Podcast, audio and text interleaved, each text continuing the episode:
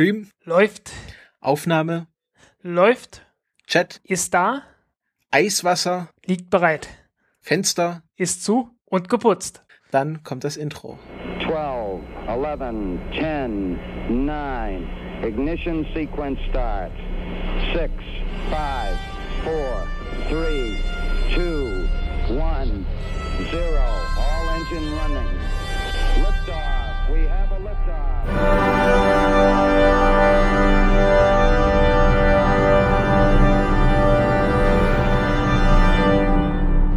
Hallo und herzlich willkommen zur dritten Folge von Countdown Podcast. Ich begrüße wieder den Frank. Hallo Frank. Hallo Christopher. Und ähm, ja, wir hatten kleinere technische Schwierigkeiten zu überwinden, aber als Raumfahrt-Nerd sind wir sowas gewohnt, dass mal auch ein Start abgesagt oder verschoben wird. Und ähm, die, unser Team an hochtrainierten Technikern hat die Nacht durchgearbeitet und alle, alle Störungen behoben und äh, wir haben heute das Go bekommen. Ähm, ja, beginnen möchten wir mit so einem kleinen Rückblick, was die Wochen passiert ist. Da war heute ganz interessant. Äh, zum einen war ähm, ein EVA, also eine Extravehicular Activity geplant und durchgeführt von den beiden Kosmonauten Padalka und Konjenko. Äh, Padalka ist äh, ja schon ein Veteran der Raumfahrt. Es ist äh, war jetzt sein zehnter ähm, Raumflug, äh, sein zehnter Außeneinsatz. Und äh, ja, Konjenko ist, glaube ich, das erste Mal auf der ISS, wenn ich mich nicht alles täuscht.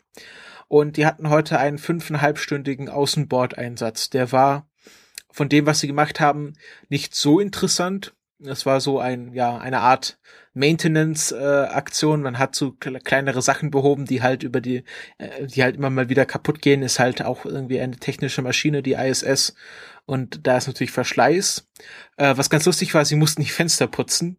Also auch im Weltraum muss man mal aussteigen und mal mit dem Lappen äh, über die Fenster gehen, weil äh, kleine Rückstände von ähm, Treibstoff sich am, am Fenster abgeschmiert haben. Äh, das, also das ist, die ISS hat ein eigenes Antriebssystem, was dazu benutzt wird, zum Beispiel um Weltraumschrott ähm, auszuweichen oder auch äh, wieder an Höhe zu gewinnen, weil die ISS ist immer noch in einem Bereich, in dem sie mit Restatmosphäre kollidiert. Das sind halt so ein paar tausend Atome, was aber dazu führt, dass sie, äh, glaube ich, äh, mehrere Meter an Höhe pro Tag verliert. Und ähm, das kann sie dann mit ihrem eigenen Antriebssystem ausgleichen oder wenn gerade ein Raumschiff angedockt ist, wie zum Beispiel so eine Soyuz-Kapsel, die kann dann auch noch mal Schub liefern, glaube ich. Und ähm, ja, dazu wird halt ein Antriebssystem benötigt und da musste man immer mal wieder die Fenster putzen, weil die davon verschmiert werden. Ja, ist natürlich furchtbar unromantisch. Du hättest doch auch sagen können, das ist alles Sternenstaub. Es ist alles Sternenstaub. Alles. Ja. Ah. Also wenn ihr den Podcast beim Putzen hört, was ja einige tun, es ist alles Sternenstaub. Alles muss weg. Alles Sternenstaub. Ja. Und Das Beste äh, ist natürlich, das Beste ist natürlich, da oben ist keine Gravitation. Aber anstatt gegen die Gravitation zu arbeiten, muss man dort gegen den Anzug arbeiten, weil der äh, stellt einen gewissen Widerstand dar. Und äh, für die Leute ist das jedes Mal ein ziemliches Fitnessprogramm, wenn sie dann wieder reinkommen und Ja. fertig sind. Ich glaube, das wurde sogar mal zum Verhängnis, also nicht zum, also nicht tödlich, aber so, dass der Einsatz abgebrochen werden mussten des italienischen Astronauten, ich glaube, der ist Luca mit Nachnamen. Da, der hatte nämlich, ne, der hat nämlich keine Haare, also hat eine Glatze und er hat sich Schweiß auf dieser Glatze gesammelt und ist dann nach vorne geschwebt und hat sich in seinen Augen ab, an, äh, angesammelt und man kann natürlich nicht sich mit den Händen in so einem Raumanzug durch die Augen wischen Ja, und ähm, deshalb äh, ja konnte er kaum noch sehen und musste halt mehr oder weniger blind den Weg zurück zur Luke finden und dann äh, wieder zurück in die ISS zu kommen. Das war mal ein ganz schöner Schock für den, weil man sieht schon eh wenig und hat kaum Bewegung. Ich glaube, die haben auch kein irgendwie so ein Jetpack wie wie dieses wie dieser äh, Anzug, den die äh, Space Shuttle Astronauten verwendet haben. Also die, wenn die wenn die von der ISS irgendwie runterfallen oder sich aus Versehen abstoßen, dann wie kommen die dann eigentlich wieder zurück? Müssen die dann eine Runde warten oder? weiß ich nicht. Entweder mü- müssen eine Runde warten, das geht natürlich. Äh, du könntest natürlich auch mit der ganzen Raumstation hinterherfliegen, ne? Ja, So prinzipiell. Äh, ich habe keine Ahnung. Also auf jeden Fall, äh, das ist immer sehr spannend, so ein Außenbordeinsatz, aber wie gesagt, ähm, Padalka hm. ist äh, ein alter Hund, der, der weiß genau, was er tut und ähm, war immer sehr schön. Äh, er sagt, Mischa, Mischa, mach das, Mischa, mach das. Nein, halt die Klappe offen. Nein, mach sie wieder zu. Äh, und es gab äh, eine Live-Übersetzung, weil sie natürlich Russisch, Russisch untereinander reden. Und ähm, die, die Übersetzerin musste auch von Zeit zu Zeit lachen, weil die halt sich auch immer so ein bisschen angefrotzelt haben. wo es dann ja. heißt, wo dann, wo dann Konjanko gesagt hat, jetzt, jetzt genieß doch mal den Flug. Ja, so, und dann sagt Padalka, ich genieße den Flug schon seit drei Monaten, jetzt reicht's mir langsam. ja, ähm, du hast mich aber daran erinnert, äh, ich glaube, in den Raumanzügen drin ist so eine Art Nasenkratzer. Irgendwie sowas, äh, wenn es irgendwie juckt, dass man da zumindest ein bisschen was. Ja, aber ich glaube, bei dem Luca war es halt schon so, dass sich halt richtig Wasser im Auge gesammelt Ja, ja, ja, ja. Vielleicht braucht man noch einen integrierten Stirnabwischer. Oder ja. einfach insgesamt mehr Freiheit. Also ich habe mich ja, ich habe mir gefragt, warum äh, nicht eigentlich mehr Astronauten sich einfach die Haare abrasieren, wenn sie zur ISS gehen. Also ich, also wenn ich Astronaut wäre, was ja gar nicht so unrealistisch ist, ähm, dann würde ich mir eine Glatze rasieren, bevor ich da hochfliege, weil ich meine, so Haare im Weltraum sind halt mehr oder weniger unpraktisch. Aber dann sehe ich halt, was Luca passiert ist, und dann denke ich mir so, Haare haben doch irgendwie auch dann einen Sinn. Ja, hm. Äh. Und ich meine, es gibt ja auch Astronautinnen, die richtig lange Haare haben. Jo. Naja, vielleicht wäre es auch besser, man, man geht so zu diesem Konzept von Odyssee im Weltraum hin. Weißt du, dass du nicht einen, einen Raumanzug hast, sondern eine kleine Kapsel mit so kleinen Manipulatorarmen und so. Ja. Aber dann. Äh, dann fehlt ein bisschen das, das Fingergefühl. Aber vielleicht kann man da ja irgendwie so, so, was weiß ich, so Ärmel dran machen mit Handschuhen vorne dran, so dass man dann trotzdem noch mit den Händen arbeiten kann. Ich glaube, so Anzüge haben auch ihre Vorteile. Also ich glaube. Ich glaube auch, ja. Ich glaube, dass, dass, äh, wenn wir drauf kommen, ist die Nase auch an irgendeinem Punkt drauf gekommen und Natürlich. Äh, hat gedacht, dass es vielleicht doch besser, wenn man Anzüge verwendet. Ja, aber zumindest könnte man sich dann an der Nase kratzen. Ja. Das ist jetzt die Frage gewesen. ja, ob das jetzt Nasekratzen, Sicherheit kosten, hm. wie viel will man investieren in Nasekratzen, Komf Komfort, das ist immer die Frage. Ja. Und ähm, ja, Na, also ist ja nicht nur ist ja nicht nur Nasekratzen, ist ja auch zum Beispiel, äh, dass man nicht im eigenen Helm ertrinkt, wie es jetzt vor kurzem eingegangen ist. Oder also, naja, nicht ertrunken ist, aber naja, nicht weit davon entfernt war, ne? Mhm. Ja, Mal sehen, was die Zukunft bringt. Irgendwann werden wir eh äh, haut, hautenge Catsuit-Raumanzüge haben, wie bei, bei Alien oder so. Ja, oder bei Roter Mars oder sonst wo. Das ja. ist ja durchaus weit verbreitet. Ähm, ja, ähm, also der, der EVA-Einsatz verlief ohne große Ereignisse. Sie haben Halterungen an Antennen angebracht, die zur ähm, als Annäherungssensoren für das ATV benutzt wurden. Ähm, sie haben Experimente fotografiert ja. und du meinst äh, abmontiert, oder? Nee, nee, sie haben so so nee, nee, das die haben so so Schutzhalterungen drüber gezogen, dass die nicht abfallen, damit man die vielleicht in der Zukunft noch mal verwenden kann. Ah, so rum ist Also da hatte man die Angst, dass sie irgendwann sich ablösen und da hat man so so so ja, es sahen so aus wie so wie so Einkaufstaschen, hat man dann drüber gestolpt. Ach so, alles klar. Und ähm, ja, haben Kabel neu verlegt, Experimente eingesammelt ähm, und auch, glaube ich, ein Test, äh, haben die, ein, ein, ein äh, Sonarpanel so testweise abgewischt, um diese Rückstände drauf zu untersuchen. Und äh, genau, haben Fenster geputzt. Also war, war mehr so, ja, Standardeinsatz. Und gleichzeitig äh, haben, ähm, wie heißt, wie heißt, wie heißen die, äh, Kelly, äh, Kelly, Yu und Lindgren, also die zwei amerikanischen und der eine japanische Astronaut, haben das Veggie-Experiment abgeerntet. Und das ist was äh, wirklich Interessantes. Ähm, das ist nämlich ein, der erste Versuch, ähm, Gemüse oder in diesem Fall roter äh, Romanesco-Salat im Weltraum zu züchten. Also dass man äh, ja natürlich irgendwann mal sich äh, seine eigene Nahrung äh, auf der ISS züchten kann und äh, dann in Zukunft halt auch wird es halt nötig sein, wenn man zum Mars fliegt, dass man ähm, eigene Nahrung anbauen kann. Hm. Ich hätte ja schon lange Gartenkresse dafür genommen. Ja, aber Das halt dauert bloß drei, vier Tage und nicht 33. Ja, aber man muss halt auch irgendwas Nahrhaftes äh, da ziehen. Also äh, irgendwann werden es halt irgendwann mal Kartoffeln sein und Ja, aber ich meine, so zum Testen hätten Ich glaub- das ich schon glaub schon, lange dass sie da- machen können. haben die, ich glaube nicht, dass das das erste Wachs Wachstumsexperiment war. Ja, aber das erste Mal, dass man was gegessen hat davon. Glaube Ja. ich. Deswegen, also da hätte ich doch schon lange irgendwie ein bisschen Gartenkresse oder was in der Richtung mitgebracht. Ich meine, Stück Wasser, äh, Stück Watte, bisschen Wasser. Okay, Haben das sie doch jetzt ist bei dem auch Sache. gemacht. Es waren doch auch so, so in Watte eingepackte Setzlinge. Ja, ja, klar, aber braucht halt 33 Tage. Die Kresse wäre doch viel schneller gegangen und wäre viel kleiner gewesen. Ja, aber vielleicht hat man auch versucht, so von der, von der Aufbau dieses Salates größere Strukturen zu züchten. Ja, Ey, es ist schon interessanter, das stimmt schon. Es ist Ja, eine größere Pflanze.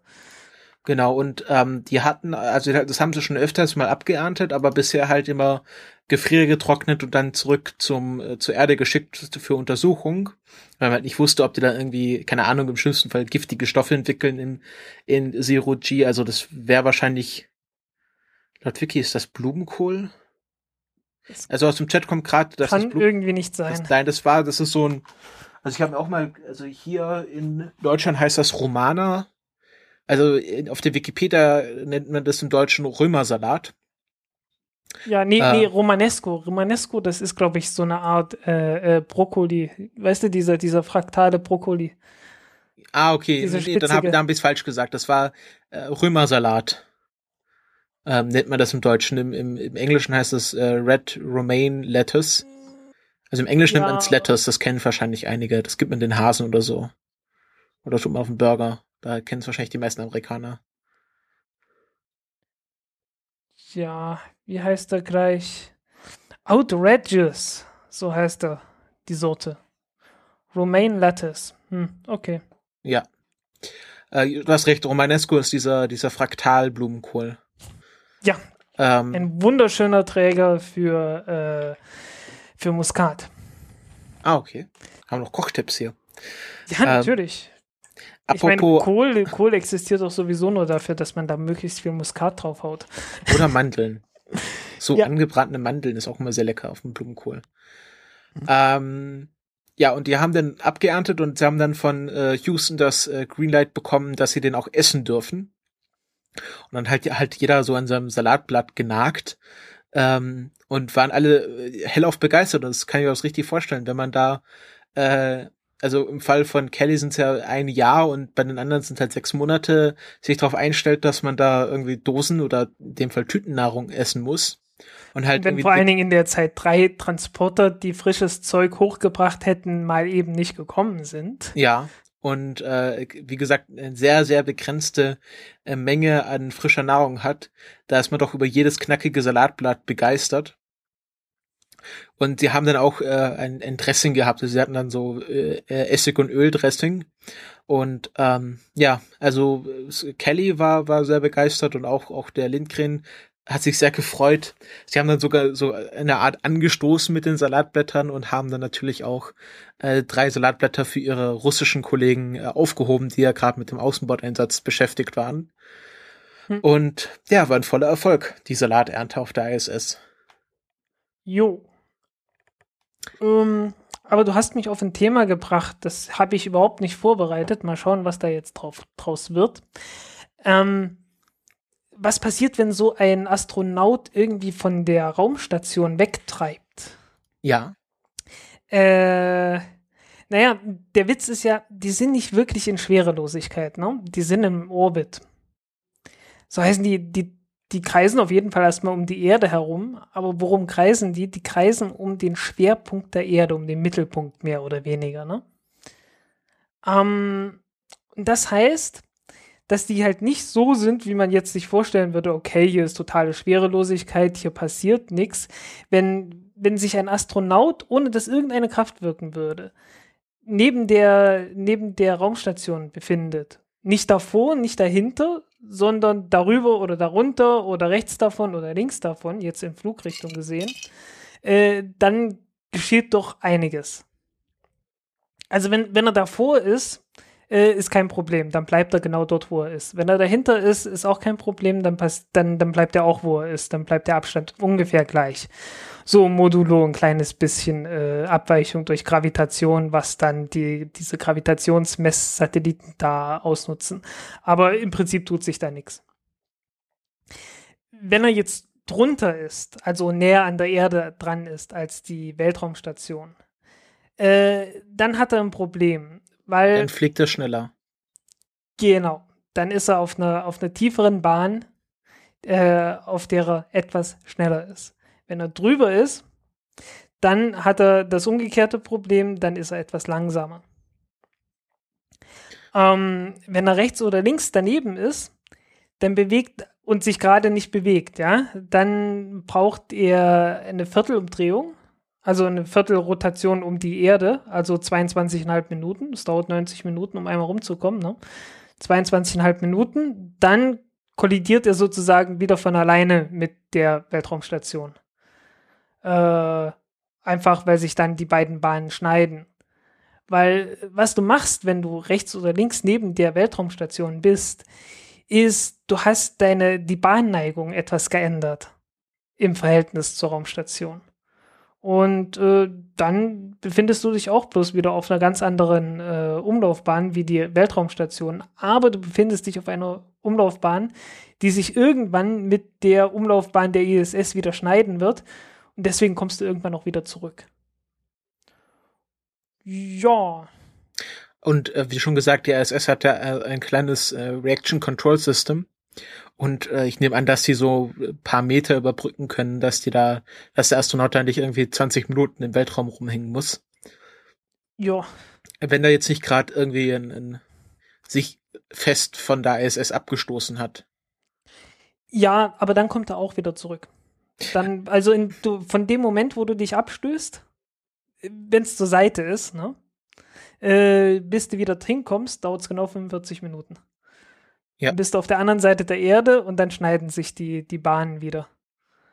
Was, was, äh, was Padalka gemacht hat, er hat ja auch Sachen gejettisoned, also so nennt man das im NSA-Sprech, äh, im NASA-Sprech.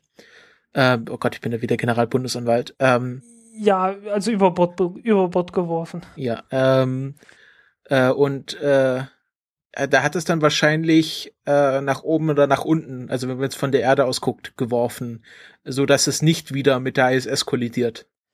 Ja, also hätte man überhaupt keine Reibung, äh, dann hätte man trotzdem, ja, wohl, nee, nee, kann nicht passieren, äh, weil ist ja etwas schneller dann. Genau. Das nächste Mal, wenn der, also das Ding kommt genau wieder auf dieselbe Höhe zurück, ne? Ohne, Aber dann ohne ist Reibung. die ISS woanders. Genau. Deswegen kann das Ganze funktionieren. Ja. ähm, no, naja, Theo? und diese, diese, diese, diese Unterschiede in der, äh, in der Umlaufzeit, die benutzt man ja auch für die ganzen Kopplungsmanöver. No, wenn du jetzt, äh, was weiß ich, du bist hinter der ISS, siehst die so vor dir und du willst jetzt dahin. Äh, was du dann nicht machst, äh, was auch ziemlich blöd wäre, wäre einfach die, die Steuerdüsen zu zünden und auf, auf die ISS zuzufliegen.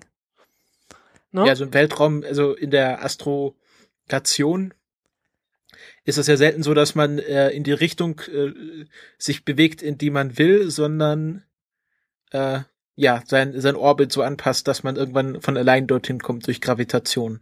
Genau. Äh, weil was passiert, wenn du jetzt einfach sagst, oh, ich will da hin, da vorne hin und ich, ich zünde jetzt meine Düsen, um da schneller hinzukommen, ist, äh, du kommst in eine schnellere Umlaufbahn, die ein Stückchen weiter oben, äh, also ein Stückchen höher dich führen wird als die ISS.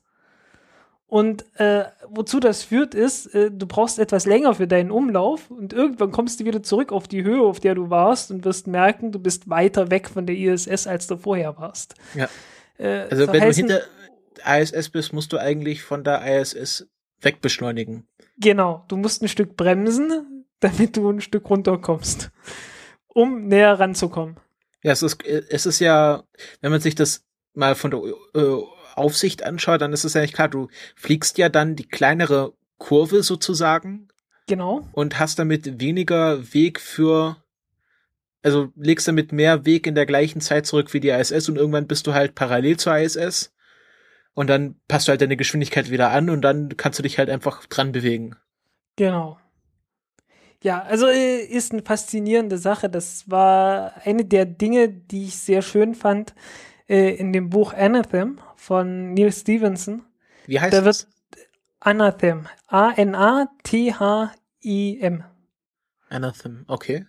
Äh, und äh, im letzten Drittel des Buchs wird sowas behandelt. Unter Mhm. anderem. Also, das ist doch auch, als die die ersten Kopplungsversuche mit Gemini gemacht haben, ist, äh, das mussten die ja dann auch erst äh, durch Versuche lernen, dass das nicht so funktioniert, wie man sich das so intuitiv vorstellt. War ja, das nicht so, dass sie bei, bei die hatten ja so so Kopplungsversuche mit so Zielsatelliten und dann beim ersten Mal haben sie halt direkt drauf zubeschleunigt und sind halt immer weiter weg geraten oder drunter hergerutscht. ja, irgend sowas muss da passiert sein. Also prinzipiell funktioniert das natürlich, aber wenn du, wenn du das versuchen würdest oder versuchen wollen würdest, äh, dann musst du natürlich ständig nachkorrigieren, ne? damit du nicht auf diese höhere Bahn abgleitest. Äh, das heißt dann allerdings, dass du die ganze Zeit äh, deine Steuerdüsen benutzen musst, nur um auf der Bahn zu bleiben. Und äh, ja, dann geht dir irgendwann der, der Treibstoff aus. Ähm, okay, haben wir auch noch eine kleine Einführung in orbitale Mechanik. Ist auch ganz spannend. Sowas lernt man, also sowas, also so äh, koppel, koppeln im Weltraum, das lernt man sehr gut in Kerbal Space Programm. Also wenn man das mal geübt hat, dann hat man das drauf nach einer Zeit. Und ähm, für solche Sachen, also gerade für orbitale Mechanik ist Kerbal Space Programm sehr zu empfehlen. Dann würde ich sagen, wir sind mit dem Rückblick soweit durch und fangen mit den Themen an. Oder? Ja, ne? Setze ich mal eine Kapitelmarke. Was haben wir denn? Ähm, wir fangen an mit dem Kalenderblatt. Ähm, und es geht um den Satelliten Hipparcos, ähm, der am 9. August 1989 gestartet ist. Also das hätte gestern perfekt gepasst. Wir haben das sogar noch umgerechnet. Also eigentlich erst am 8. August 1989 um 23.25 Uhr gestartet. Äh, aber nach äh, Universal Time Zone und nach mitteleuropäischer Sommerzeit wäre er dann äh, schon im 9. August gestartet. Also hätte gestern perfekt gepasst, aber wie gesagt, es ha hat nicht sein sollen. Und ähm, wo es, warum der Hipparcos so ein interessanter Satellit ist, ist, dass es der erste Satellit der ESA war oder der erste Satellit überhaupt, der sich äh, allein auf äh, das Feld der Astrometrie, also der Vermessung der Sterne, konzentriert hat. Und ähm, ja, also es war so gedacht, dass er ähm, in einen geostationären Orbit um die Erde einschwenkt, was er dann nicht geschafft hat, weil sein sein äh, sein finales Triebwerk, also die die oberste Stufe, die ihn dann in den geostationären Orbit bringen sollte, nicht gezündet hat und er blieb dann im geostationären Transferorbit hängen.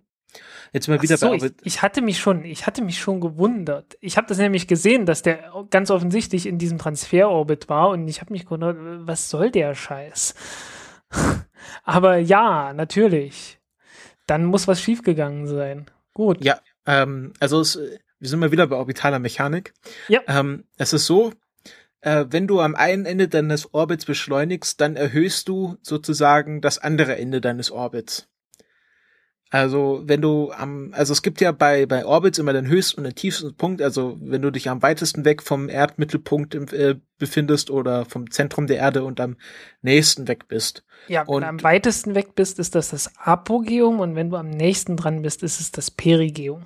Genau, also äh, wenn man das um die Sonne ist, dann ist es Perihelion und ähm, ja allgemein spricht man dann von der Periapsis oder der Apoapsis, je nachdem. Ja, äh, wo- Aber ist nicht schlimm, wenn man das dauernd verwechselt. Keine Genau. Sorge. Ich tue das selber. Ja, also Geum von Gea, Erde, kann man sich gut merken. Und ähm, man fliegt sozusagen dann in den Weltraum und gibt dann im Weltraum äh, ja Gas in Richtung Flugrichtung. Also da, also man man man äh, dreht sich in die Richtung, in die man gerade fliegt, also mehr oder weniger parallel zur Erde und gibt dann schön kräftig Gas. Und äh, damit man sein Orbit dann möglichst weit hochzieht, also dass die Entfernung von der Erde am höchsten Punkt etwa dem geostationären Orbit entspricht.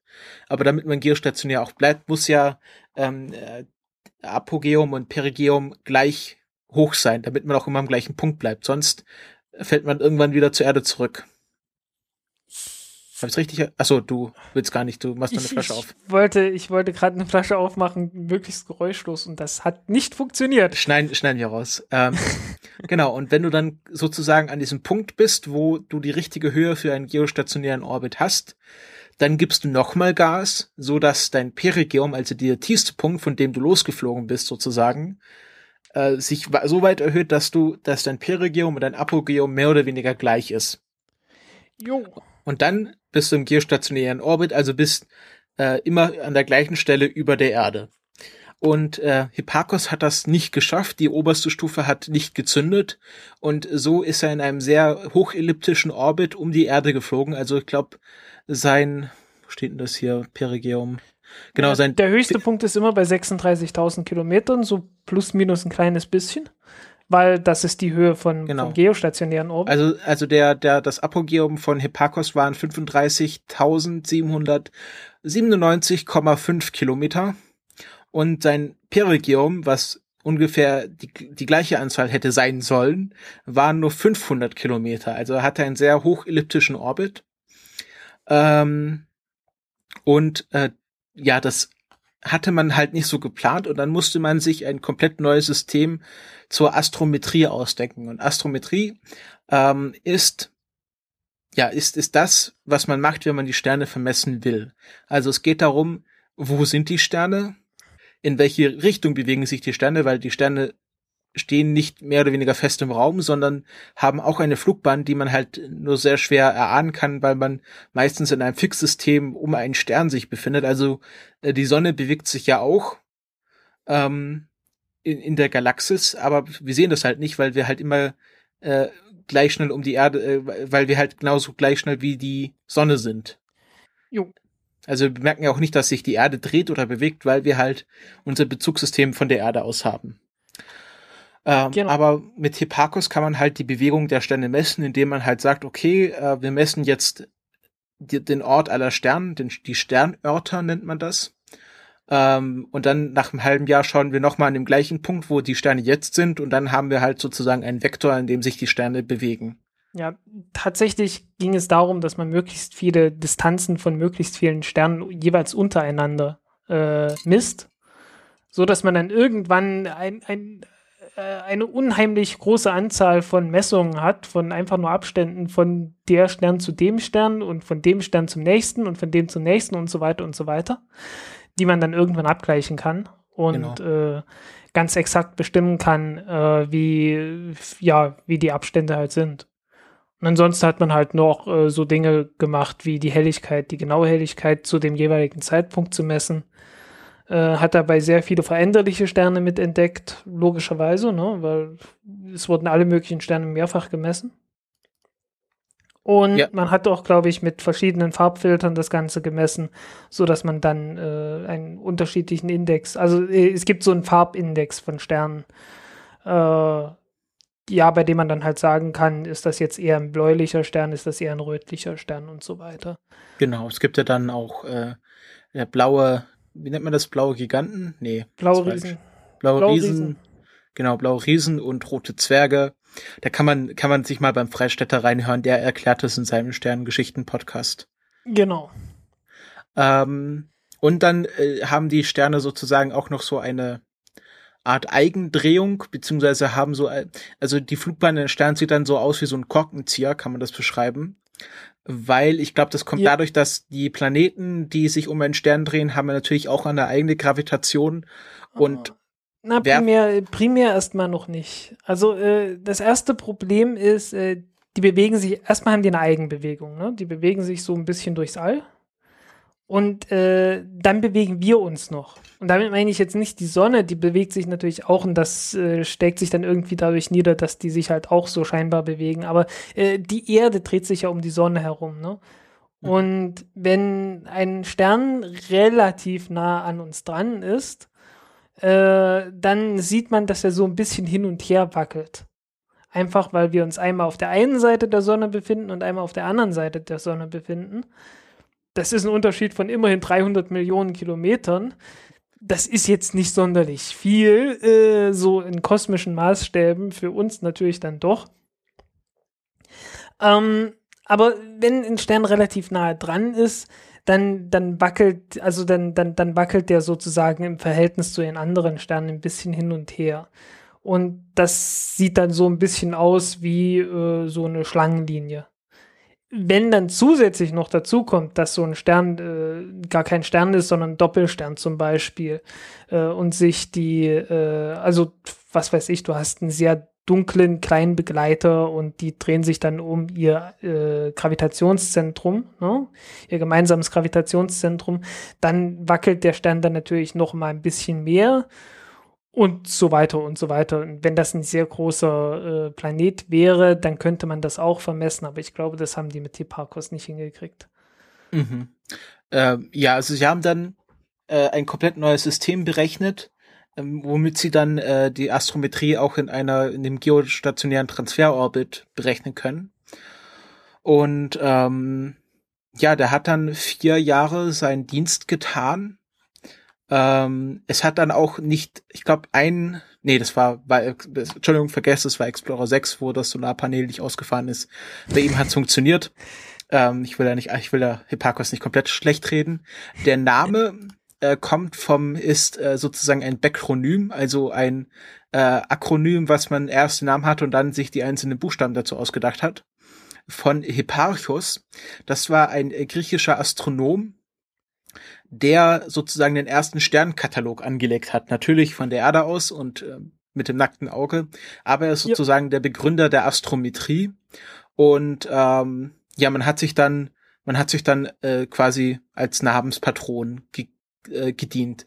Äh, Hipparchos heißt ausgeschrieben High Preci Precision Parallax Collecting Satellite. Ja. Genau. Hochpräzise, hochpräziser Satellit, der Parallaxen misst. Genau. Ähm, ja, und die, diese Parallaxen, das ist sozusagen dieses Hin- und Her-Wandern äh, des Sterns, also am, am Himmel, wenn ja. er nah genug dran ist. Äh, dieses scheinbare Hin- und Her-Wandern, mit dem man dann bestimmen kann, wie weit so ein Stern eigentlich weg ist. Äh, leider scheint es da aber irgendwie ein, ein Problem zu geben mit der Auswertung der Daten. Das ist erst letztes Jahr, glaube ich, so richtig, also festgenagelt worden. Man hat noch nicht ganz die Ursache gefunden, aber äh, die Messungen sind wohl nicht ganz richtig.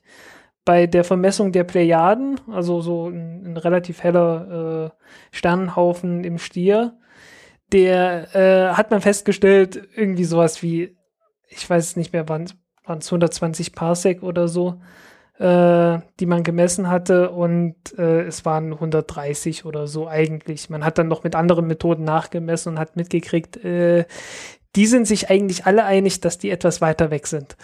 Und äh, ja, jetzt muss man schauen, was da schiefgelaufen ist. Hm. Ähm, war, mir ja auch, auch war mir auch völlig neu. Also ich habe das auch erst vorgestern oder gestern gelesen gehabt.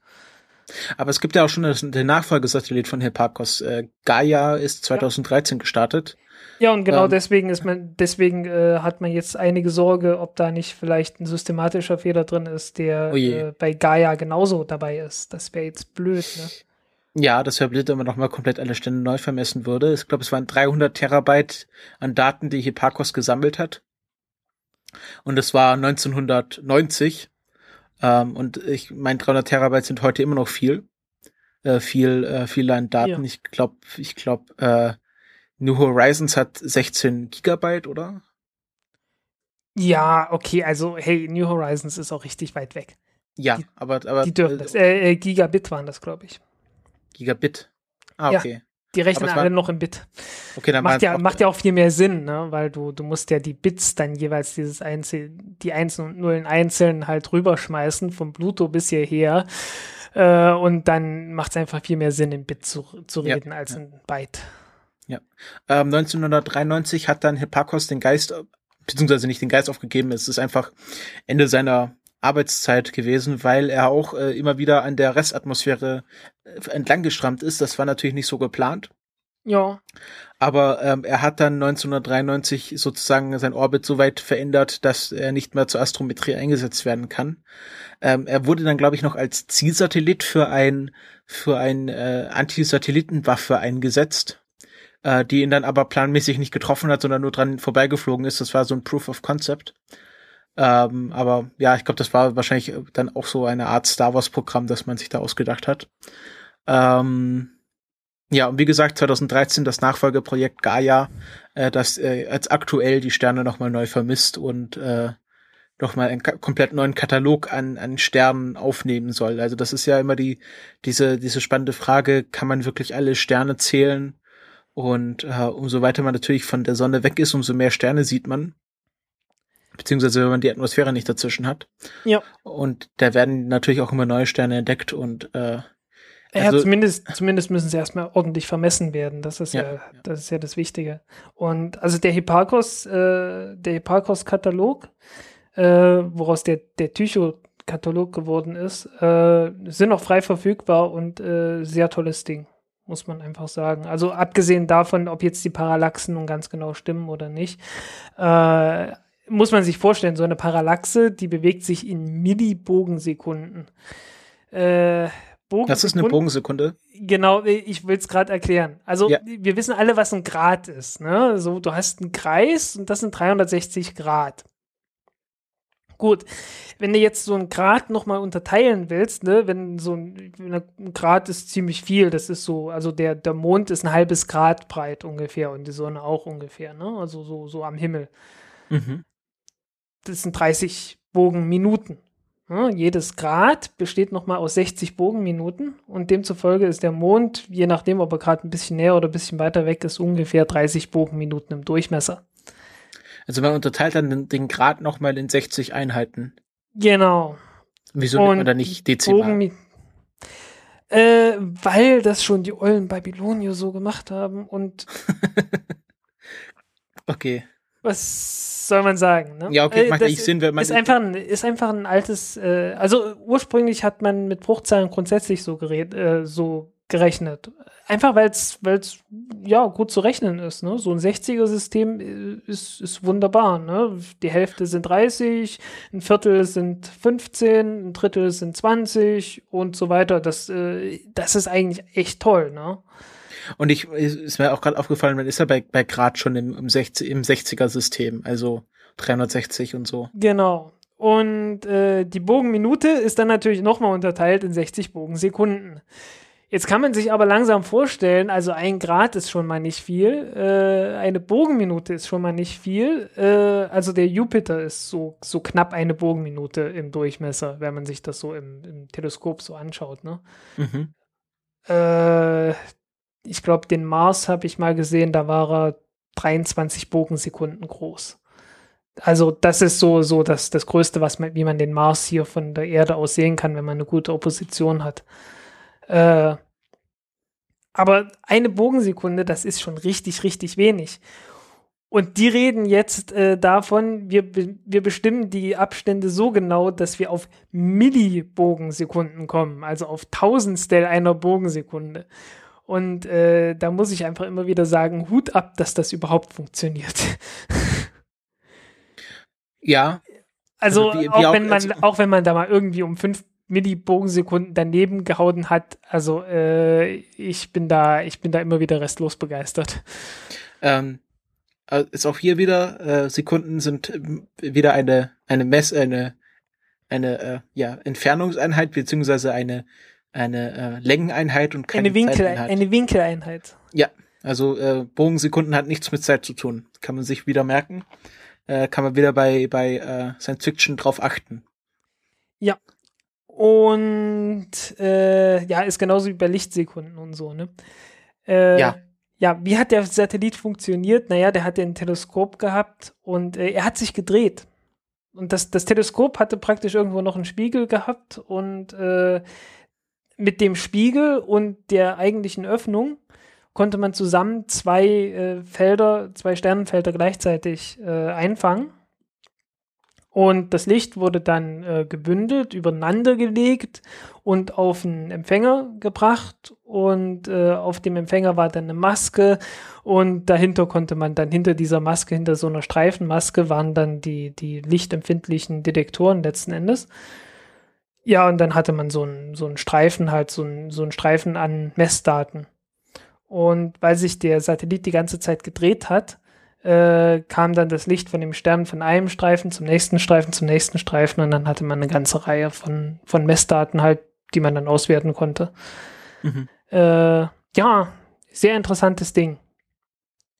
Ja. Übrigens, das Ganze kann man auch noch, könnte man eigentlich auch mal endlich viel, viel besser machen. Wie immer. Wie immer, ja. Äh, aber dazu müsste man mal weg von der Erde. Weil das eigentliche Problem, ich habe es ja schon vorhin angedeutet, ne, äh, von der von einem Ende der Erdumlaufbahn zum anderen Ende sind es gerade mal 300 Millionen Kilometer. Und wir, wenn man etwas genau vermessen will, die, die Distanz, ne, das ist ja Trigonometrie, also du hast so ein Dreieck, ne? Triangulieren, und, also wie. Ja, du hast halt so ein Dreieck, ne? Ja. Und äh, die eine Seite ist ganz, ganz kurz. Das ist in dem Fall die, das sind diese 300 Millionen Kilometer. Und die anderen beiden Seiten, die sind ganz, ganz lang.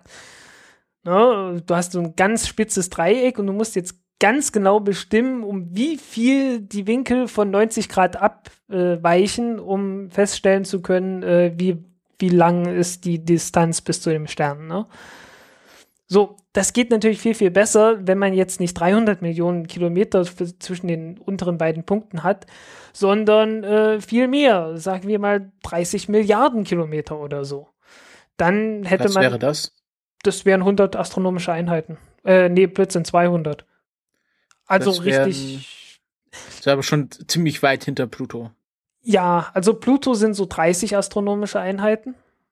Und wenn man noch weiter wegkommen würde, dann äh, geht es dann noch besser. Ja, wie weit ist Voyager jetzt?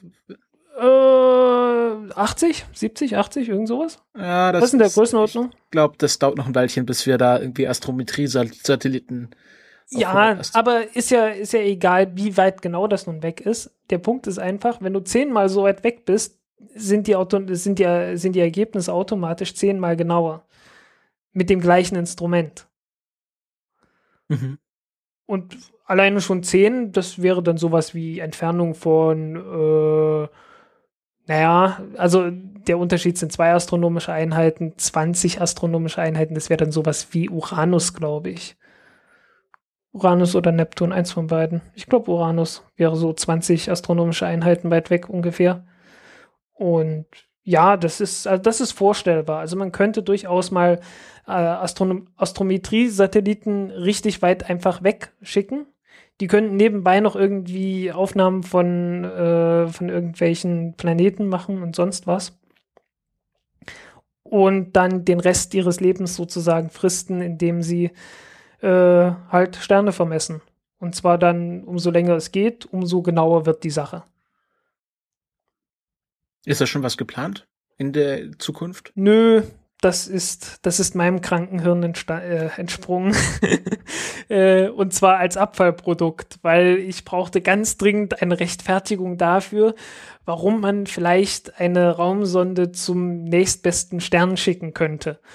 Und dann braucht man eine Rechtfertigung. Was kann man mit einer Sonde auf dem Weg dahin machen, ne? Und da bin ich drauf gekommen, ja, die ist ja dann ziemlich weit weg, dann könnte man super Astrometrie betreiben. Ja, und so ist der Gedanke dann eigentlich entstanden. ja, ist eine interessante Idee. Wird vielleicht noch äh, Wirklichkeit werden. Weiß ich nicht. Ähm, aber ich würde sagen, wir gehen jetzt weiter zum nächsten Thema.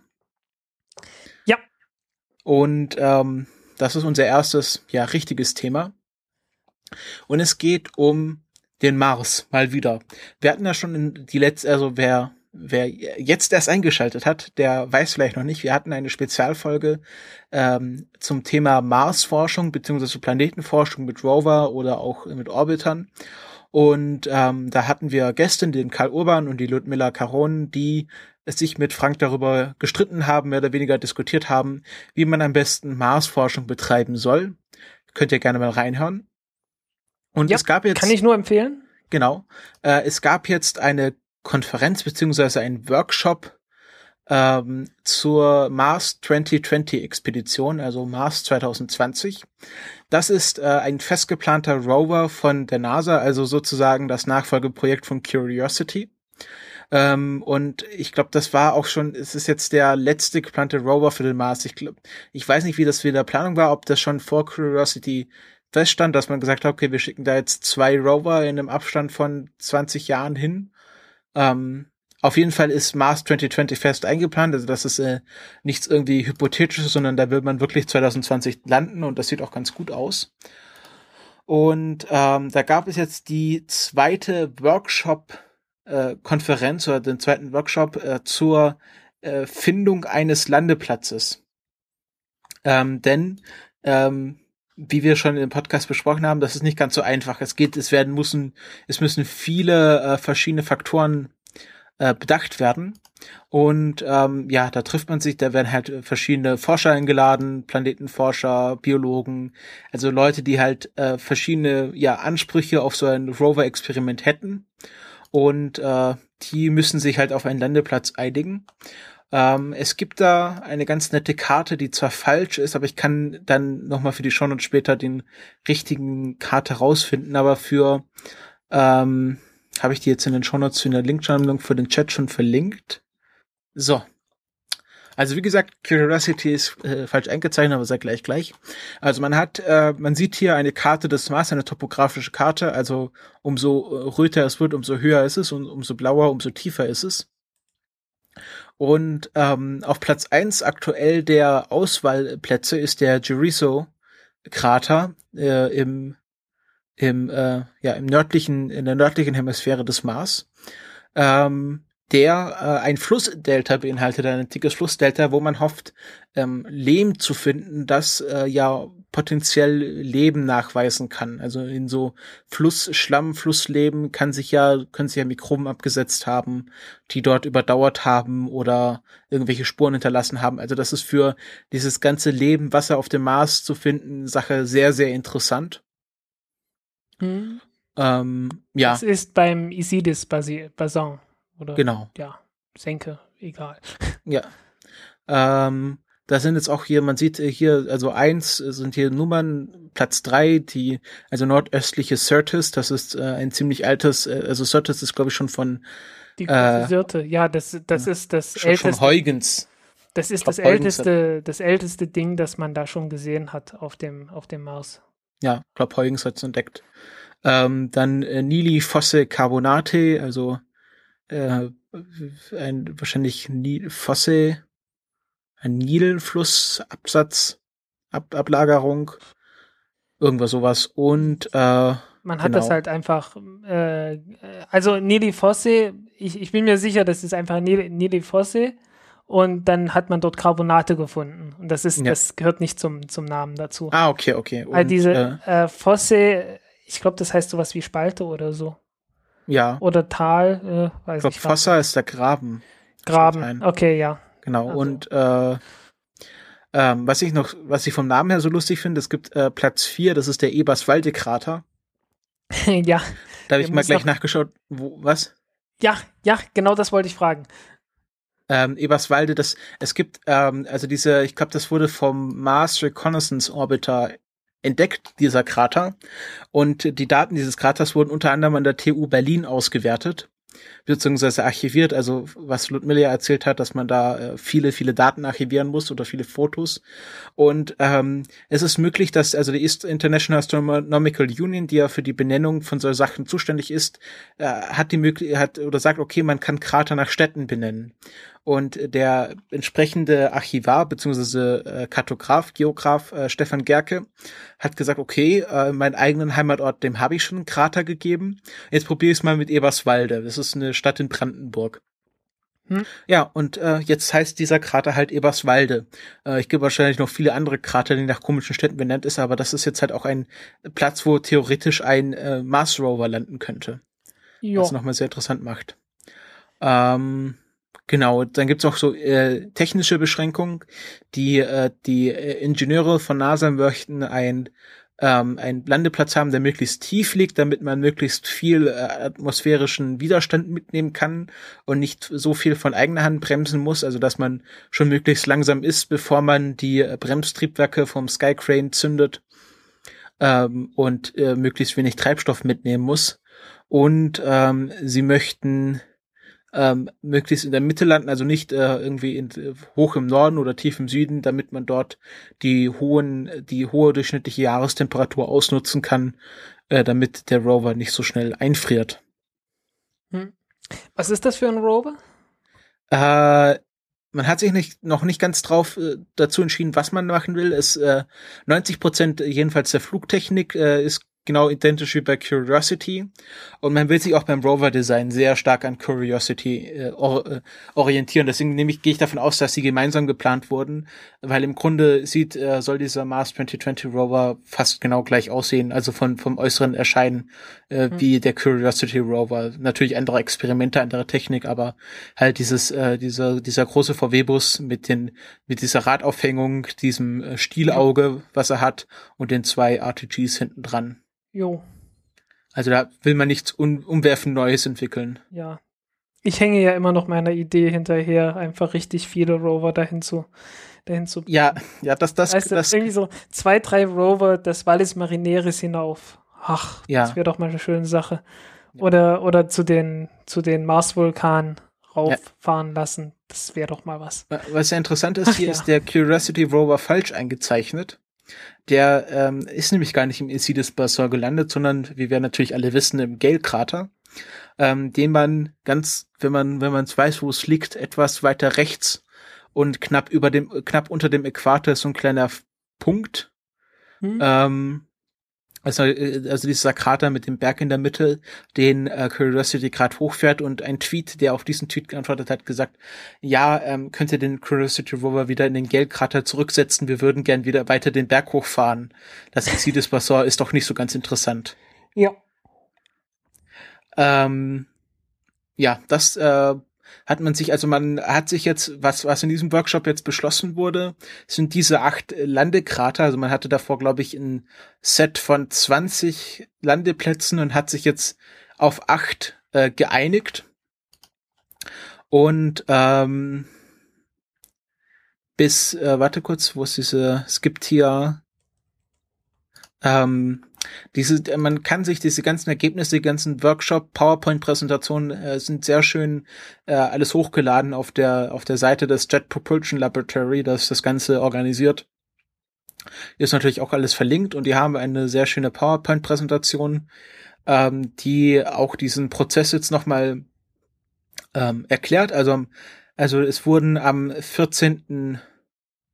Am, nee, das sind Monate, am Mai 2014 wurden diese 28 Plätze ausgewählt. Jetzt ähm, äh, jetzt im äh, jetzt bei dieser Konferenz wurden jetzt acht davon noch mal wurde das Feld noch mal verkleinert. Ähm, dann äh, im im Januar 2017 ist es geplant, dass Phase C beginnt, nämlich dass man nur noch vier la mögliche Landeplätze ähm, auswählt und äh, im Juni 2018 soll dann der finale Workshop geplant sein, wo man dann den finalen Landeplatz ähm, auswählt. Und äh, im Juli 2020 soll dann ähm, ähm, soll dann äh, die Rakete mit dem Rover starten. Ja. Naja. Also landschaftlich schön gelegen wäre ja Nummer 5.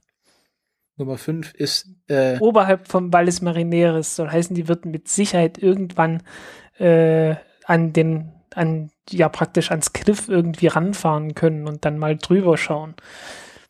Ja, du willst, äh, du Landschaftlich, ja, ich, ich bin nur, naja, ich, ich bin hier reiner Tourist. Ich sag ja. mal so, die, die, die, äh, die Rover sind ja nicht zum Sightseeing auf. Äh, ich weiß, das ist ja das Schlimme. Das ist ja wirklich das Schlimme, aber ich bin da, ich bin da gerade, ich bin irgendwie gerade total im Touristenmodus. Du bist so ein Apollo 15 Fan, oder was?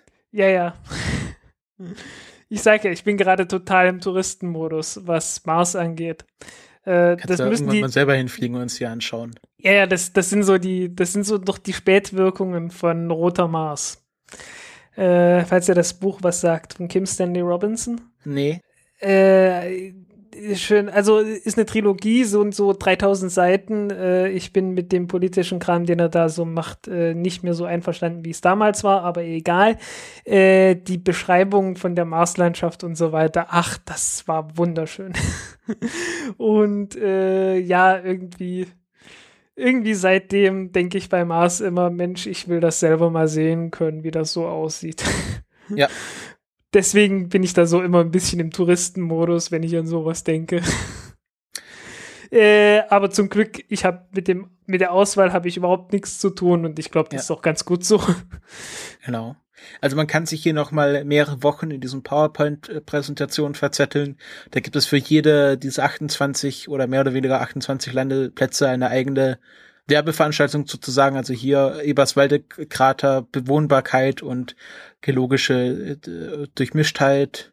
Also da durfte jeder noch mal für seinen Favorit sprechen und ähm, also ist auch sehr schön hochgeladen, hat man ja auch nicht so oft bei wissenschaftlicher Forschung, dass da die Sachen auch veröffentlicht wurden. Und äh, man kann sich unter marsnext.jpl.nasa.gov ähm, diese ganze Mars 2020 Sache anschauen und nochmal sich sehr stark vertiefen. Das wollen wir aber im Podcast nicht alles ausbreiten. Wir sind ja, wir haben ja auch äh, nur ein begrenztes Zeitlimit. Ja. Was ich aber empfehlen kann, ist äh, Google Maps Mars. Äh, nämlich Google hat nicht nur Google Maps von der Erde, sondern auch vom Mars und wahrscheinlich anderen Planeten gemacht, die man jetzt mehr oder weniger topografisch erforscht hat. Ich glaube, zuletzt und, ist sogar Ceres dazugekommen. Ja, ich glaube, es geht sogar Pluto. Pluto auch. Ja, Pluto ist, halt aktuell mit den aktuellen Bildern geupdatet worden. Das war halt davor nur so ein ja. verwaschener Ball. Ja, die ähm, nächsten, die nächsten sollen irgendwann jetzt im September kommen. Äh, bis dahin erstmal nichts. Man meinte aber, naja, vielleicht kann man irgendwie ein, zwei Bilder dazwischen reinschmuggeln, aber. Ich sehe, du liest auch die Tweets von äh, Ich Emily lese die Tweets, ja. Sie ist wieder aus dem Urlaub zurück, es gibt wieder Pluto-Nachrichten. ähm, ja, also es ist sehr interessant, dass man, äh, es ist auch für mich das erste Mal, dass ich, dass ich so sozusagen live bei so einer Landeplatzauswahl dabei bin. Ähm, es gibt ein ziemlich aktuelles äh, Paper beziehungsweise ein Artikel über ein Paper von der Brown University, ähm, die nochmal sich mit dem äh, Jezero-Krater und diesem antiken Flussdelta beschäftigt haben. Äh, da wird nochmal aufge äh, nochmal erklärt, warum gerade dieses Flussdelta interessant ist. Ähm, wie schon gesagt, äh, der Mars besteht größtenteils nicht aus Wasser aber und nicht aus Leben, aber die Forscher wollen ja genau das finden, sonst wäre es ja nicht so, äh, sonst wäre es ja fast schon zu einfach. Wenn man auf dem Mars nach Steinen suchen will, dann wird man halt schnell fündig und das ist halt nicht so interessant. Ich bin immer noch der Überzeugung, das Ganze wird irgendwann mal plötzlich sehr, sehr interessant sein und dann wird sich in den Hintern beißen, dass man da nicht ein bisschen eher, wenigstens ein bisschen mehr gemacht hat. Aber das ist halt immer so. Irgendwo muss man die Prioritäten setzen und die hat man jetzt halt dort gesetzt. Ja. Man hat schon mal, es gab schon mal eine, einen Missionsversuch äh, ins Isidis Bassin, also dort äh, ungefähr die Region, wo auch Mars 2020 wahrscheinlich hinfliegt. Ähm, das war nämlich Beagle 2 der Briten. Das sollte so eine Landeplattform werden, also ein, ein kein Rover, sondern nur ein Lander. Äh, ungefähr wie die Phoenix-Mission, aber Beagle 2 ist beim Abstieg irgendwie mhm. verunglückt und äh, ja, gab keine erfolgreiche Landung.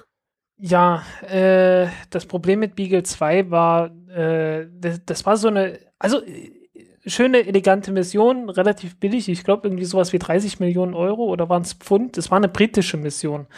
Äh, britische Raumfahrt ist dann nochmal so ein Kapitel für sich. Gibt es nämlich nicht allzu viel von. Oh. Äh, und, ein britische Astronauten. Ja, äh, ist gelandet und äh, nach dem Prinzip, wie es die, die äh, Rover Spirit und, und äh, Opportunity getan haben. Also äh, erst mit Landeschirm und dann mit äh, paar Airbags. Und äh, nach der Landung sollte sich sollte das Ding halt aufklappen, das hat es auch getan. Und dann die äh, Solarpaneele, irgendwie fünf Solarpaneele, glaube ich, oder vier, äh, ausklappen und dann den eigentlichen Instrumentenarm. Äh, und zwischendurch ist das gescheitert. Und also man hat die Sonde jetzt endlich gefunden mit den, äh, mit den Satelliten und hat dann halt festgestellt, äh, offensichtlich sind nur zwei von vier äh, Solarpanelen rausgekommen und äh, die Antenne wäre dummerweise erst äh, rausgekommen, nachdem alle Solarpaneele rausgeklappt sind. Und deswegen hat man nie wieder was davon gehört. War sehr, sehr schade. Also ich, ich war damals live dabei und äh, man hat so noch das letzte Piepen gehört. Also, also äh, die, die Nachricht gehört, dass noch das letzte Piepen gekommen ist, kurz vor der Landung.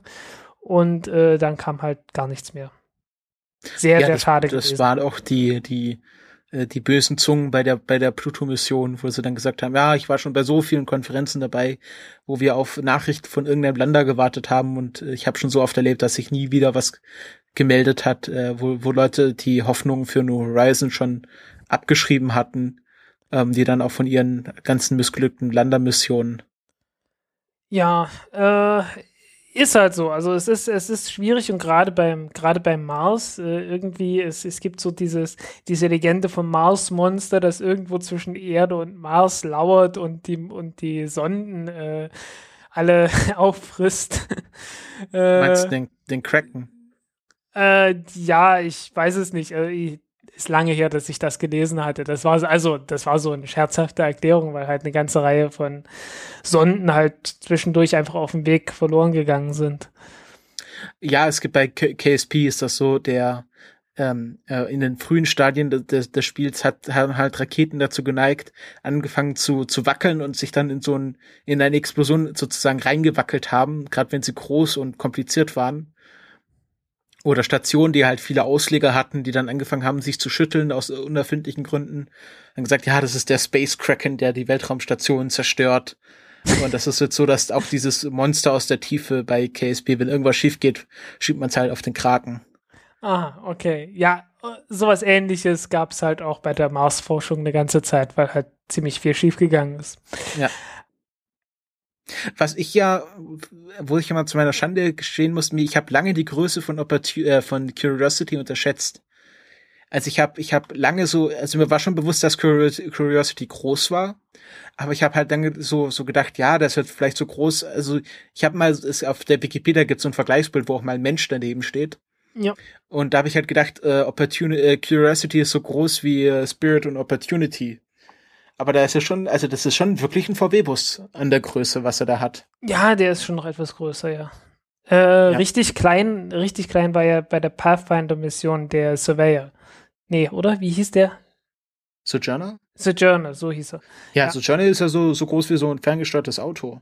Ja, und äh, genauso hat er sich auch verhalten. Mit äh, ja, kleinem Mikroskop und noch eine Kamera und nicht viel mehr. Äh, War das der erste Mars Rover überhaupt? Da gab es schon einen davor? Äh, der erste funktionierende. Ah, okay. Äh, ich glaube, die russischen Mars-Missionen, von denen nur eine gelandet ist, die dann so ein halbes Bild zurückgefunkt hat von der Landung, äh, die hatte auch einen dabei. Ja, über die russischen Mars-Missionen werden wir wahrscheinlich auch nochmal in den nächsten Folgen reden müssen. Ja. Ähm, beziehungsweise russische, russische Sonden insgesamt. Das ist ja auch sehr interessant. Also, ich glaube, da sollten wir, da sollten wir dann erstmal mit den erfolgreichen anfangen. Ich meine, die, ja, zum Beispiel, die sind auf äh, der Venus gelandet. Hallo. Ja, äh, oder sind zeitgleich mit Apollo 11 gelandet. Habe ich das schon im Podcast mal erzählt oder nur in der Pre-Show? Das weiß ich nicht mehr. ich erzähle einfach nochmal, dass ähm, gleichzeitig mit Apollo 11 ist äh, Lunik 15 gelandet. Das war eine natürlich unbemannte äh, Raumsonde der der Russen und äh, die hatten Angst, dass äh, dass sie mit den dass sie mit Apollo 11 irgendwann aus Versehen zusammenstoßen. Und um da internationale Zwischenfälle zu vermeiden, haben sie äh, den Amerikanern gesagt, dass sie Lunik 15 starten und auch die Flugbahn bekannt gegeben was für 1969 doch schon sehr ungewöhnlich ist. Ähm, und es war, also viele sagen ja, das Apollo, das Apollo Soyuz Testprogramm, die ist erste internationale Kooperation zwischen äh, zwischen den ähm, Amis und äh, der UdSSR war, aber das war rein technisch gesehen die erste Kooperation, dass man da Flugpläne miteinander abgestimmt hat. Was ja immerhin mal was ist, ne? Ja, und äh, sozusagen gleichzeitig als Buzz Aldrin und Neil Armstrong auf dem Mond rumgelaufen ist, ich glaube, auf der anderen Seite sind die auf der Rückseite gelandet. Auf jeden Fall äh, ist nee, gleichzeitig. Auf der, Rückseite, auf der Rückseite ist noch niemand gelandet. Das wollen die Chinesen jetzt demnächst machen. Mit, Keine Sonde? Hatten nicht irgendwie. Chang, äh, Chang, äh, vier? Irgend sowas. Also, ja. Müsst ja, auf gucken. jeden Fall äh, ist dann gleichzeitig die Sonne, glaube ich, eingeschlagen. Die ist noch nicht mal weich gelandet, sondern ziemlich hart. Ähm, hat aber, war aber auch erfolgreich. Also das, äh, das russische Raumfahrtprogramm ist ja meiner Meinung nach in der Öffentlichkeit, also so in dem Mainstream, in Anführungszeichen, viel zu unterschätzt. Da sagt man, ja, Gagarin und, und äh, wie hieß sie, Laika und alle möglichen, aber dass die sogar ziemlich lange die Nase vorn hatten und dass äh, der Apollo 11 mehr so Das war nicht so immer ganz klar, dass die, dass die Russen äh, das Space Race sozusagen verloren haben. Und sie haben auch offiziell gesagt, dass sie nie äh, den, den Wettlauf, also, offiz also der, die offizielle, der Sprech der, der Sowjetunion war ja immer, dass sie gar nicht zum Mond fliegen wollten. Das hatten wir gar nicht vor. Das können die, das, da gab es gar keinen Welt, Wettlauf zum Mond. Ja, aber ich glaube, das Soyuz-Raumschiff war ja eigentlich extra dafür gebaut worden, dass es, dass man damit einmal um den Mond ringsherum fliegen kann glaube ich, mich zu erinnern. Weiß ja, ich jetzt nicht, müsste ich recherchieren. Ja. Äh, Chang, also äh, die, die chinesische Mission wird dann äh, tatsächlich Chang'e Sihao werden, also Chang'e 4. Und ja, Chang'e, das ist so eine äh, äh, chinesische Mondgöttin, sowas in der Richtung, ne? Und wird auch wieder einen Rover dabei haben. Und ja, wird die erste Landung auf der Rückseite sein. Hoffentlich ja. klappt das Ganze. Äh, das heißt auch, die müssen irgendwie einen Satelliten erstmal hinbringen, damit man überhaupt äh, sich damit unterhalten kann, weil die Rückseite ist ja dummerweise hinten und bleibt da auch, weil der Mond gravitativ, äh, also die, die Rotation des Mondes gravitativ an die Erde gebunden ist. Ähm, ja, äh, apropos, du, bringst mir gerade auf eine Idee, was wir beinahe vergessen haben zu erwähnen. Apropos Rückseite des Mondes. Es gab ja ein, ein äh, der Mond hat ja sozusagen die Erde gefotobombt. Ähm, ja, Discover. Stimmt. Genau. Äh, also äh, Space Nerds werden es wahrscheinlich schon wissen. Discover ist ein Satellit, der am Lagrange Punkt 1, ist es 1? Ja, ich habe es ja. vor kurzem noch mal angeguckt, ja, ist die Nummer eins. Ja, ähm, also es gibt, fünf, es gibt fünf Stück und ich kann sie nie auseinanderhalten, aber der innen ist die eins und das ist der zwischen Erde und Sonne. Genau, dort glaube ich, wo sich die Gravitation der Sonne und der Erde aus, ausdividieren. Genau, ja, da wo die Sonne genauso viel, genauso sehr an der, an der an dem Satelliten zerrt wie die Erde in die andere Richtung und damit bleibt man ungefähr an der gleichen Stelle und ja. muss nicht allzu viel rumkorrigieren. Und Discover äh, dient jetzt dazu, dass man ähm, das ist eigentlich ein sehr interessantes Thema. Es schien mir jetzt mal kurz ein, tut mir leid, Erik, tut mir leid für die Shownotes, das ist nicht vorbereitet. Die Geschichte von Discover, von dem Discover-Satelliten, die hängt ja sehr stark mit El Gore zusammen. Ja, der hatte so eine Idee gehabt, äh, dass man halt einen Satelliten hochbringen sollte. Ich weiß nicht mehr, wie der, wie der heißen sollte. Äh, der, der hieß halt, dann irgendwann Gorsat. Ja, äh, keine Ahnung. Äh, der, der hieß auch nochmal anders. Auf jeden Fall, der sollte ständig einfach nur ein Bild von der Erde machen, und zwar von der sonnenbeschienenen Seite der Erde, so dass man jederzeit angucken kann, wie sieht die Erde jetzt gerade in dem Moment aus. Ja. Und ähm, ja, ich glaube, das, also ich glaube, wann, wann war das Blue Marble Foto von, wann, und wer hat das überhaupt gemacht? Apollo? Äh, das. 15 war das? Nee. Nee, nee, nee, nee, nee, das muss die 10 gewesen sein. Die 9 war, also Apollo 9 war, glaube ich, noch im Erdorbit.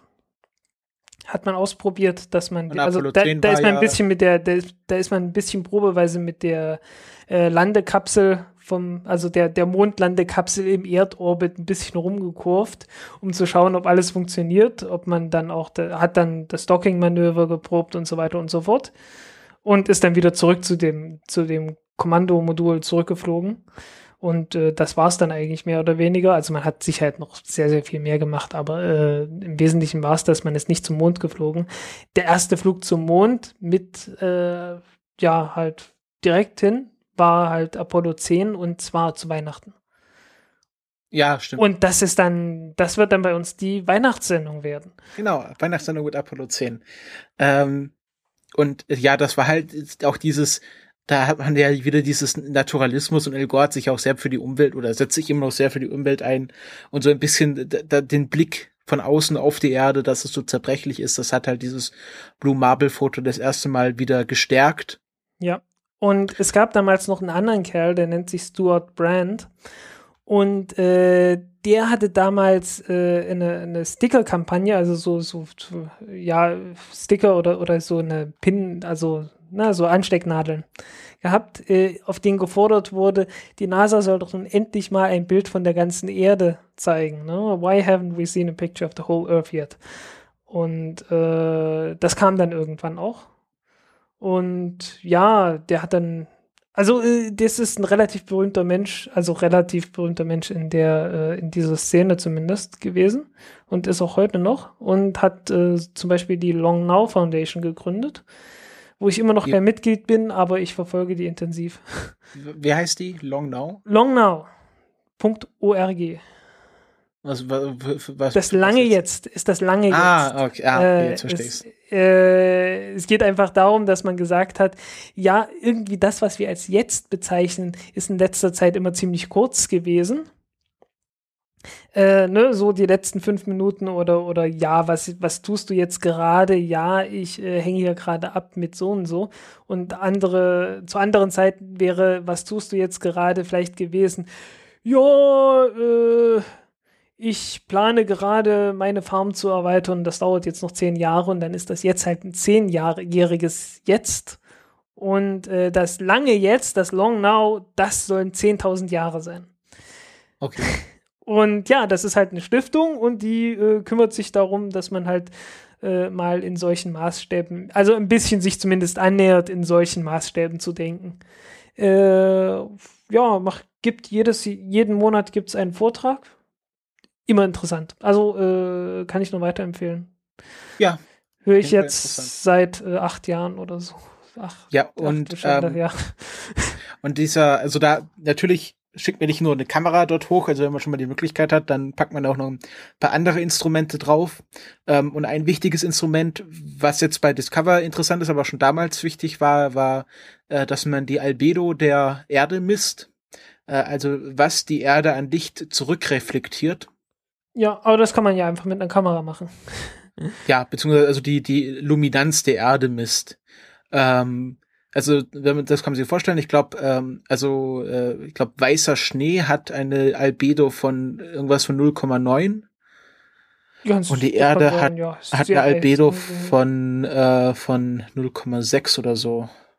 Ja, Je nachdem, wo man jetzt schaut. Also, liegt halt daran, liegt halt daran, dass äh, Wasser, Wasser. sehr dunkel ist und Ja. ja. Sand ist zum Beispiel ziemlich hell und so weiter.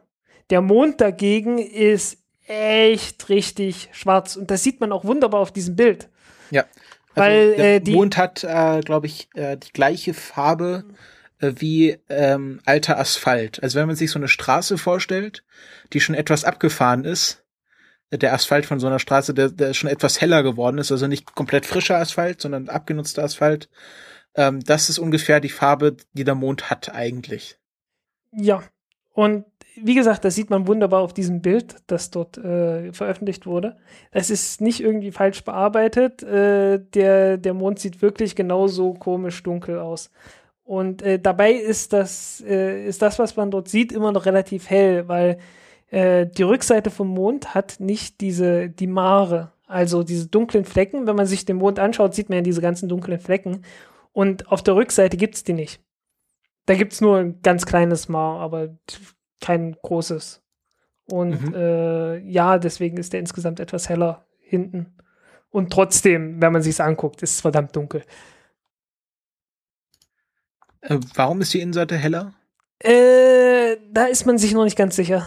Äh, man schätzt, dass es irgendwie dann, äh, dass man von innen vielleicht irgendwie eine höhere Chance hatte, dass sich dass da irgendwie äh, Asteroiden oder sowas äh, kollidieren von der Innenseite her oder wie auch immer. Es muss da irgendwie einen Prozess gegeben haben. Jedenfalls, äh, das sind große Gebiete, auf denen Lava geflossen ist. Und ja. Also ich müsste es, ich müsste es mir angucken, was da der Stand der Forschung jetzt gerade ist. Aber Mhm. soweit ich weiß, ist das noch nicht völlig geklärt. Mhm. Ähm, ja, aber trotzdem ein sehr interessantes Foto.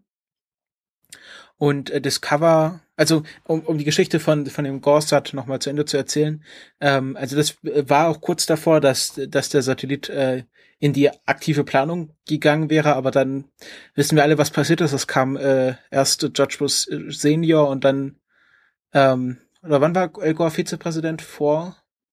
Äh, das war doch unter Clinton, ne? Ja, war Clinton Dann muss das vor? zwei, das war 92 bis ach, 92 bis 2000.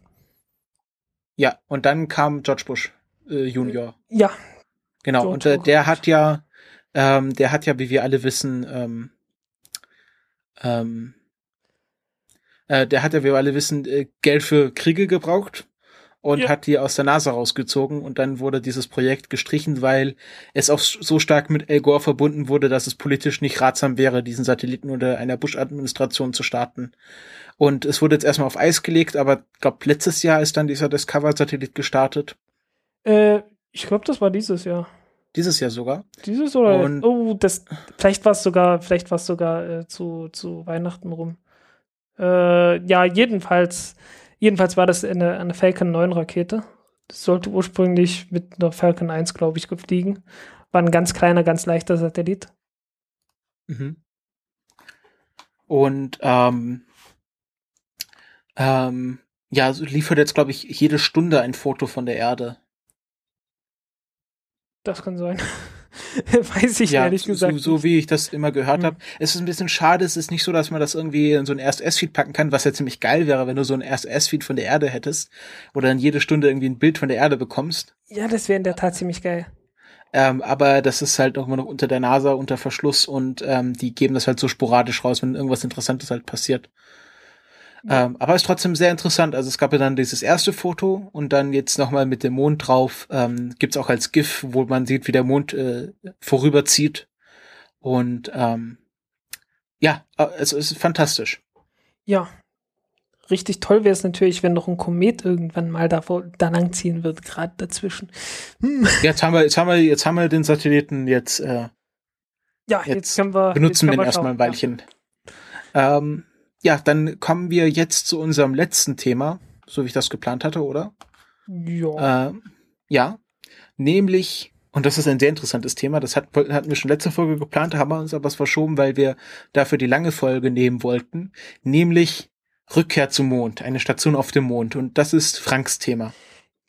Ja, und da gibt es eine neue Studie, die rausgegeben wurde äh, von äh, einer Firma, die nennt sich NextGen Space und äh, wurde teilweise auch von der NASA bezahlt. Und naja, wie das halt so ist, man hat dann halt eine Studie rausgegeben. Und da hat man sich angeschaut, ob man nicht vielleicht irgendwie etwas billiger zum Mond fliegen könnte.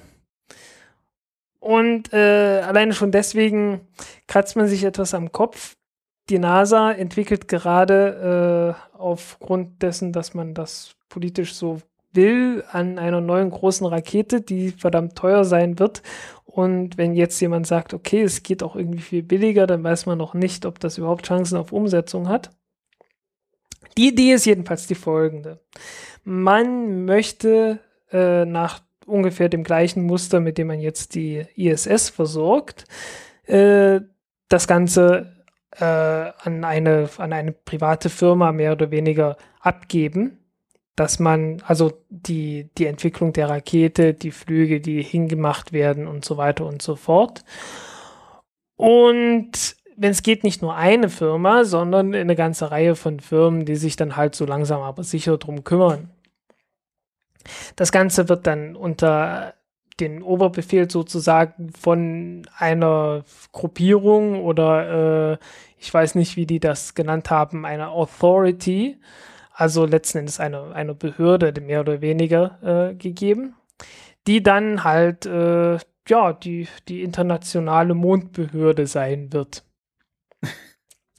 International Lunar Authority nennt man es. Es klingt schon ein bisschen nach Science Fiction, wenn ich sagen, wenn ich sag, wenn du es so hörst. Ja, ja. Äh, Wird ja da irgendwann wahrscheinlich eine International Mars Authority geben. ja. Äh, das. Also, ähm, das Dumme, also, äh, eine der Dinge, die mich an dem ganzen Ding stören, ist die Tatsache, dass man sagt, okay, äh, wie kommt die NASA zurück zum Mond? Und dann sagt man, äh, ja, wir bauen eine internationale Behörde auf. Und die internationale Behörde soll dann dafür sorgen, dass dafür bezahlt wird, dass die NASA zum Mond zurückfahren kann. Äh, zumindest zum Teil, aber ohne dass man so richtig viel Wert darauf legt, dass die anderen Staaten, die da mit beteiligt werden, äh, sonderlich genannt werden. Naja, Also es geht darum, dass die, Na dass die NASA sich ihren Mondflug von der Welt finanzieren lässt. Man wird natürlich selbst eine ganze Menge dazu beitragen, aber äh, man will es halt sozusagen in eine internationale Kooperation äh, ja, äh, integrieren. Und also so wie es zumindest hier klingt, wird, sieht das ein bisschen sehr danach aus, wie äh, die NASA stellt sich dann hin und sagt, ja, wir sind wieder auf dem Mond. Ähm, aber modelliert werden soll das Ganze interessanterweise nach CERN, also nach den, äh, nach dem europäischen, äh, äh, wie heißt das Ding? LHC? Ja, also die, die den LHC und also den, den ganzen Kernforschungskram halt in Europa machen. Warte, ich schaue es gerade nach. Äh, ich komme gerade nicht drauf. Europäische Organisation für Kernforschung? Ja, genau, CERN. Und äh, hat man sich so ein bisschen als Vorbild genommen. Man hat auch noch eine ganze Reihe andere äh, ähnliche Strukturen als Vorbild genommen. Und nach denen soll das Ganze dann organisiert werden. So, und äh, die Idee ist nicht ganz schlecht, weil wenn du so, einen internationalen, so ein internationales Geflecht hast, dann ist es auch nicht ganz so schlimm, wenn eine Nation sagt, ja, nee, wir wollen nicht mehr. Dann, kann, dann können die trotzdem noch weitermachen. Und äh, gleichzeitig hast du halt, also du hast Planungssicherheit, ne? Und ja. das, ist, das ist das Wichtigste überhaupt, weil wenn das nur von einer Nation ist, gerade bei den USA, wo es halt immer wieder ganz leicht passiert, dass der NASA mal eben das Budget hier oder da gekürzt wird, ähm, damit kannst du jetzt nicht wirklich eine Mondbasis aufbauen. Du brauchst schon irgendwas Dauerhaftes. Also von daher ist die Idee gar nicht mal schlecht. Äh, ich finde bloß irgendwie so diesen, äh, es hat irgendwie ein Geschmäckle, ne? so wie es zumindest hier präsentiert wurde. Ähm, Okay, äh, man hat man hat gesagt, man kann das mit verschiedenen Möglichkeiten machen, aber sie haben nur eine Möglichkeit durchgerechnet, weil äh, ist, also man, man hat das Ganze durchgerechnet mit Raketen von SpaceX und äh, im Wesentlichen deshalb, weil äh, die, also der neue Vorschlag von der ULA, von der United Launch Alliance, ist ja, die Vulkan-Rakete zu bauen, über die wir uns irgendwann mal noch unterhalten müssen. Ähm, und das kam zu spät, um das da noch mit reinzubringen. Also hat man es nur damit gemacht und es läuft praktisch darauf hinaus, man startet eine äh, Falcon-Rakete und startet noch eine Falcon-Rakete. Man knuppert die, Ober die Oberstufen zusammen. Also man startet die, man startet einfach eine Oberstufe, die etwas größer ist, wo etwas mehr Treibstoff drin ist und die bis zum, äh, bis sie im Orbit ist, halt nicht den ganzen Treibstoff verbraucht hat. Und das Ganze macht man zweimal, dann knuppert man die zusammen oder man überträgt den Treibstoff von der einen Stufe zur anderen Stufe und dann hat man genügend Treibstoff, um bis zum Mond zu fliegen. Und äh, braucht auf die Art und Weise dann halt keine richtig ganz große äh, Rakete. Und man kann sich auf die Art und Weise vor allen Dingen auch auf äh, existierende Hardware mehr oder weniger beschränken. Wo beides so eine Sache ist. Also mal eben zwei, eine zweite Stufe im Weltall mit einer anderen zweiten Stufe sicher zusammenzuknuppern und darauf dann noch äh, ein Raumschiff zu setzen, in dem Menschen drin sind, die, wenn es geht, nicht sterben sollten. Äh, es ist schon, es ist schwierig, sollte man sagen. Also es ist, es hat schon, äh, ja, es wurde so direkt noch nie gemacht. Äh, zumindest, ich, also nicht auf, auf, diesem, äh, auf diesem Niveau zumindest nicht. Ja, ich bin mir nicht ganz sicher, ob das so leicht ist, wie die es hier sagen. Aber äh, rauskommt jedenfalls, äh, man könnte wohl den Rückflug zum Mond, wenn man jetzt einfach nochmal Apollo machen wollte. Äh, ich versuche hier gerade den Preis zu finden. Moment mal. Ähm, naja, es waren irgendwie sowas wie 4 Milliarden oder so, also es war relativ leistbar. Das setzt allerdings voraus, dass man erst einmal das bemannte Raumschiff hat. Und äh, das existiert noch nicht. Der Dragon 2 ist in Entwicklung, soll auch irgendwann Leute zur ISS bringen, aber existiert halt noch nicht. Deswegen wäre ich sehr, sehr vorsichtig, bevor ich hier irgendwelche Rechnungen glaube, weil äh, ja, äh, ich, ich bin halt immer so der Meinung, ähm, man sollte nicht zu viel spekulieren, gerade wenn man sagen will, okay, ich rechne hier mal eben aus, wie viel das Ganze kosten wird. Ja. Ähm, Äh, und was ist mit diesem SLS, was die NASA gerade entwickelt? Naja, das wird vor allen Dingen ziemlich teuer werden. Äh, ich glaube, es soll auch bloß, ich glaube, einmal alle zwei Jahre oder so fliegen. Ähm, also äh, die, die, die meisten Leute schauen sich das so an und, und denken sich so, äh, was soll das gerade? Die Entwicklung ist unglaublich teuer. Das läuft so in die Richtung 10 Milliarden oder so. Und äh, dann kommt dazu noch, dass der Flug halt relativ selten stattfindet. Damit hast du noch mehr Kosten. Und äh, auf diesem ganz großen Ding sollen dann auch noch Menschen drauf sein, glaube ich. Ja, sollte doch man-rated sein, für bemannte, für bemannte Raumschiffe letzten Endes geeignet sein. Ja, braucht halt die NASA mal wieder. Ja. Ja, aber äh, warum dann nicht mit einer kleinen Rakete, mit der die Menschen starten und mit, den, mit der großen bringt man bloß irgendwie dumme Masse hoch? Das wäre doch mal eine Kleine Idee. Raketen kann doch jeder bauen. Ja. Äh, Weißt du, in halt Amerika ist alles etwas größer. Ja, wird halt bloß extrem teuer, ne? Ähm, ja, jedenfalls äh, hat man halt festgestellt, jetzt gerade im Zuge dessen, dass man äh, diese äh, die Versorgung der, der ISS in private Hände gebracht hat, dass die privaten Firmen irgendwie sehr, sehr, sehr, sehr, sehr viel billiger sind als die normalen Verträge, die die NASA so abschließt. Weil wenn die NASA einen, einen Entwicklungsvertrag rausbringt, äh, erstens äh, die Ziele, die dabei gesetzt werden, sind jetzt nicht so richtig, äh, ja, sind nicht immer sonderlich logisch. Ne? Die werden halt immer dann durch den Senat oder sonst was, halt durch die ganzen politischen Prozesse durchgejagt. Und was dann am Ende rauskommt, äh, ist dann nicht unbedingt das Wirtschaftlichste. Dazu kommt noch, äh, dass man eine ja, dass man halt einen Auftrag, also man, man beauftragt dann ja doch irgendwann eine Firma, ne? Das, das muss eine private, eine private Firma letzten Endes machen. Und denen gibt man einen Vertrag und dann sagt man, ihr habt das und das zu leisten. Dafür ersetzen wir euch die Kosten und wir geben euch eine äh, Pauschale, die dann halt euren Profit ausmacht. So 15 Prozent oder so. Ja, was macht man, wenn man jetzt möglichst viel Profit machen will? Man sorgt dafür, dass die 15 Prozent 15 Prozent von möglichst viel sind.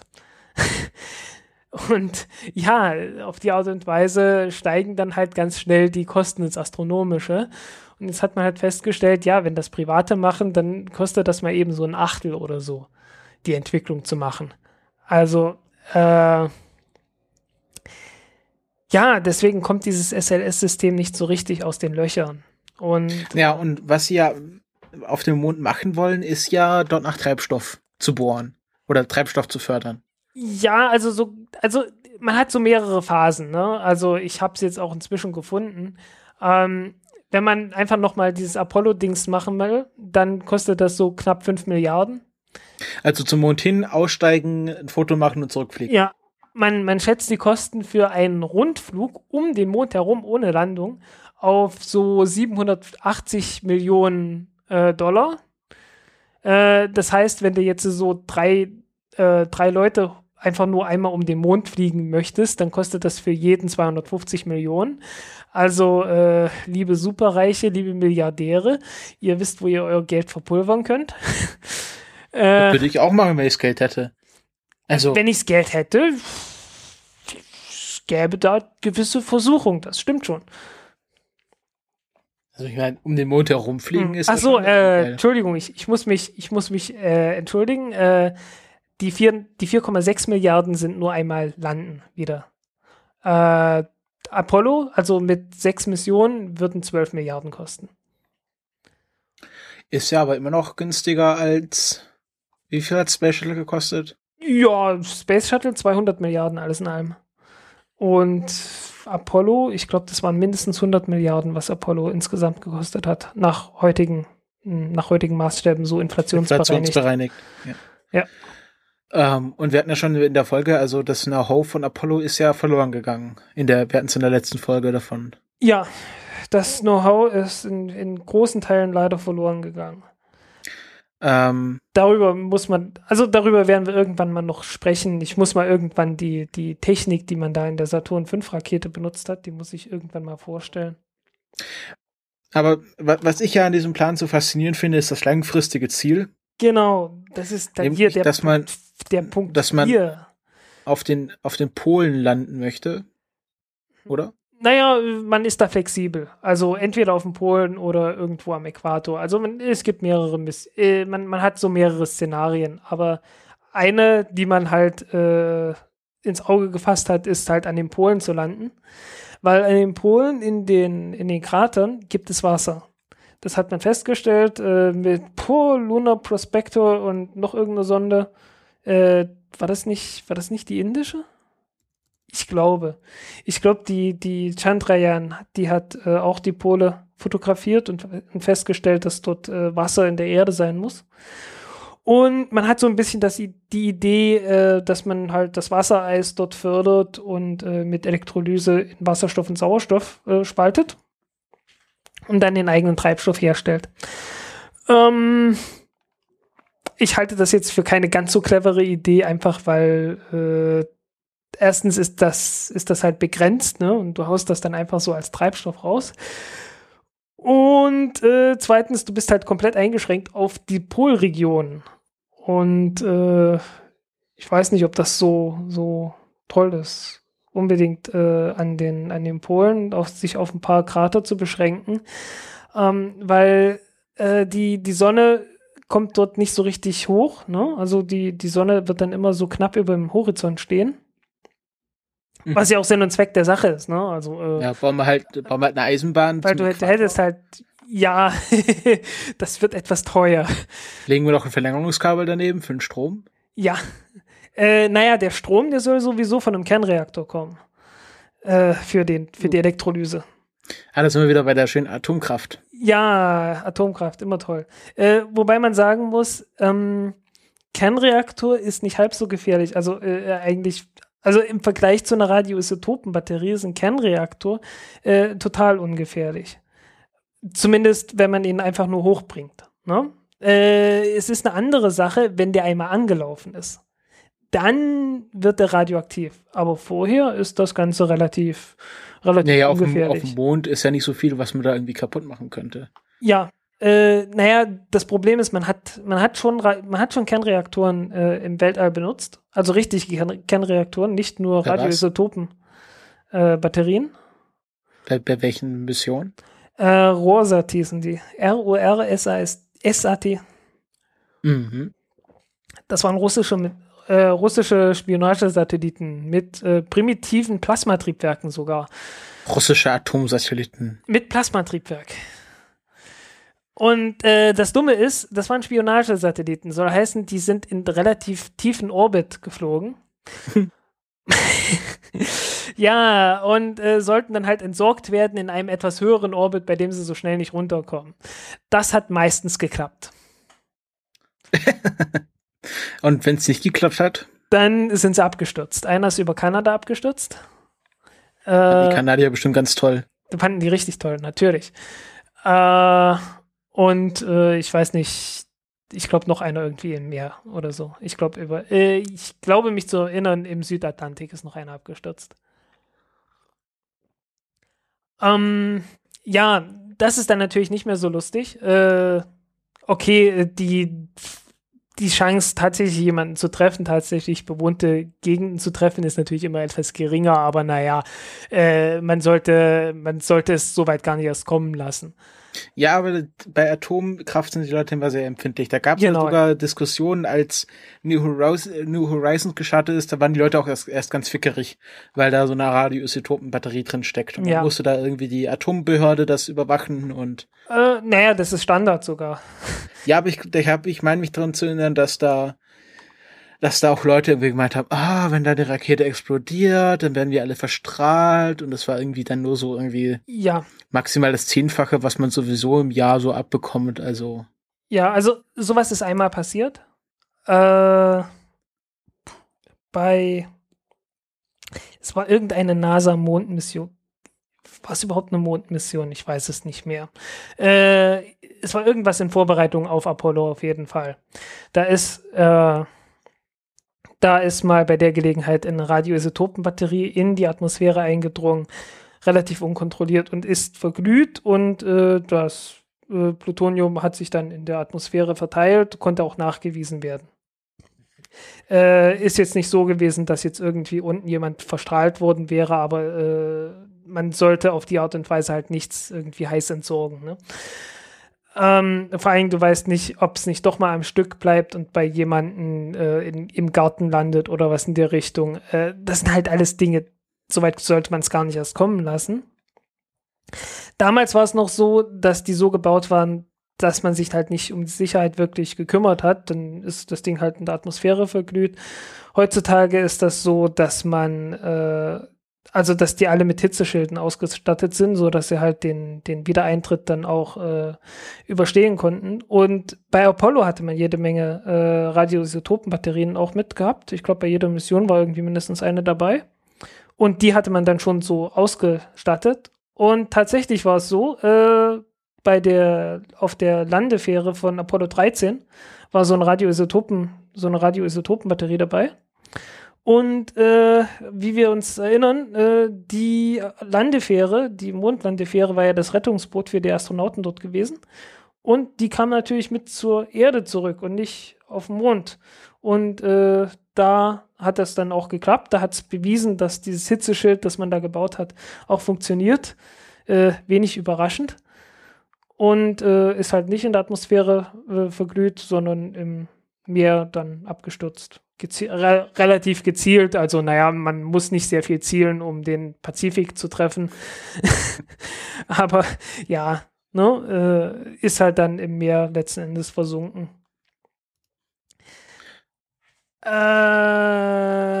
worauf wollten wir hinaus? Äh, ach ja, man sollte dazu sagen, wenn man einen Kernreaktor, der noch nie gelaufen ist, also wo halt nur die Brennstäbe drin sind, frisch, äh, dann sind fünf Tonnen so eine Brennstäbe so radioaktiv wie ein Gramm Plutonium 238.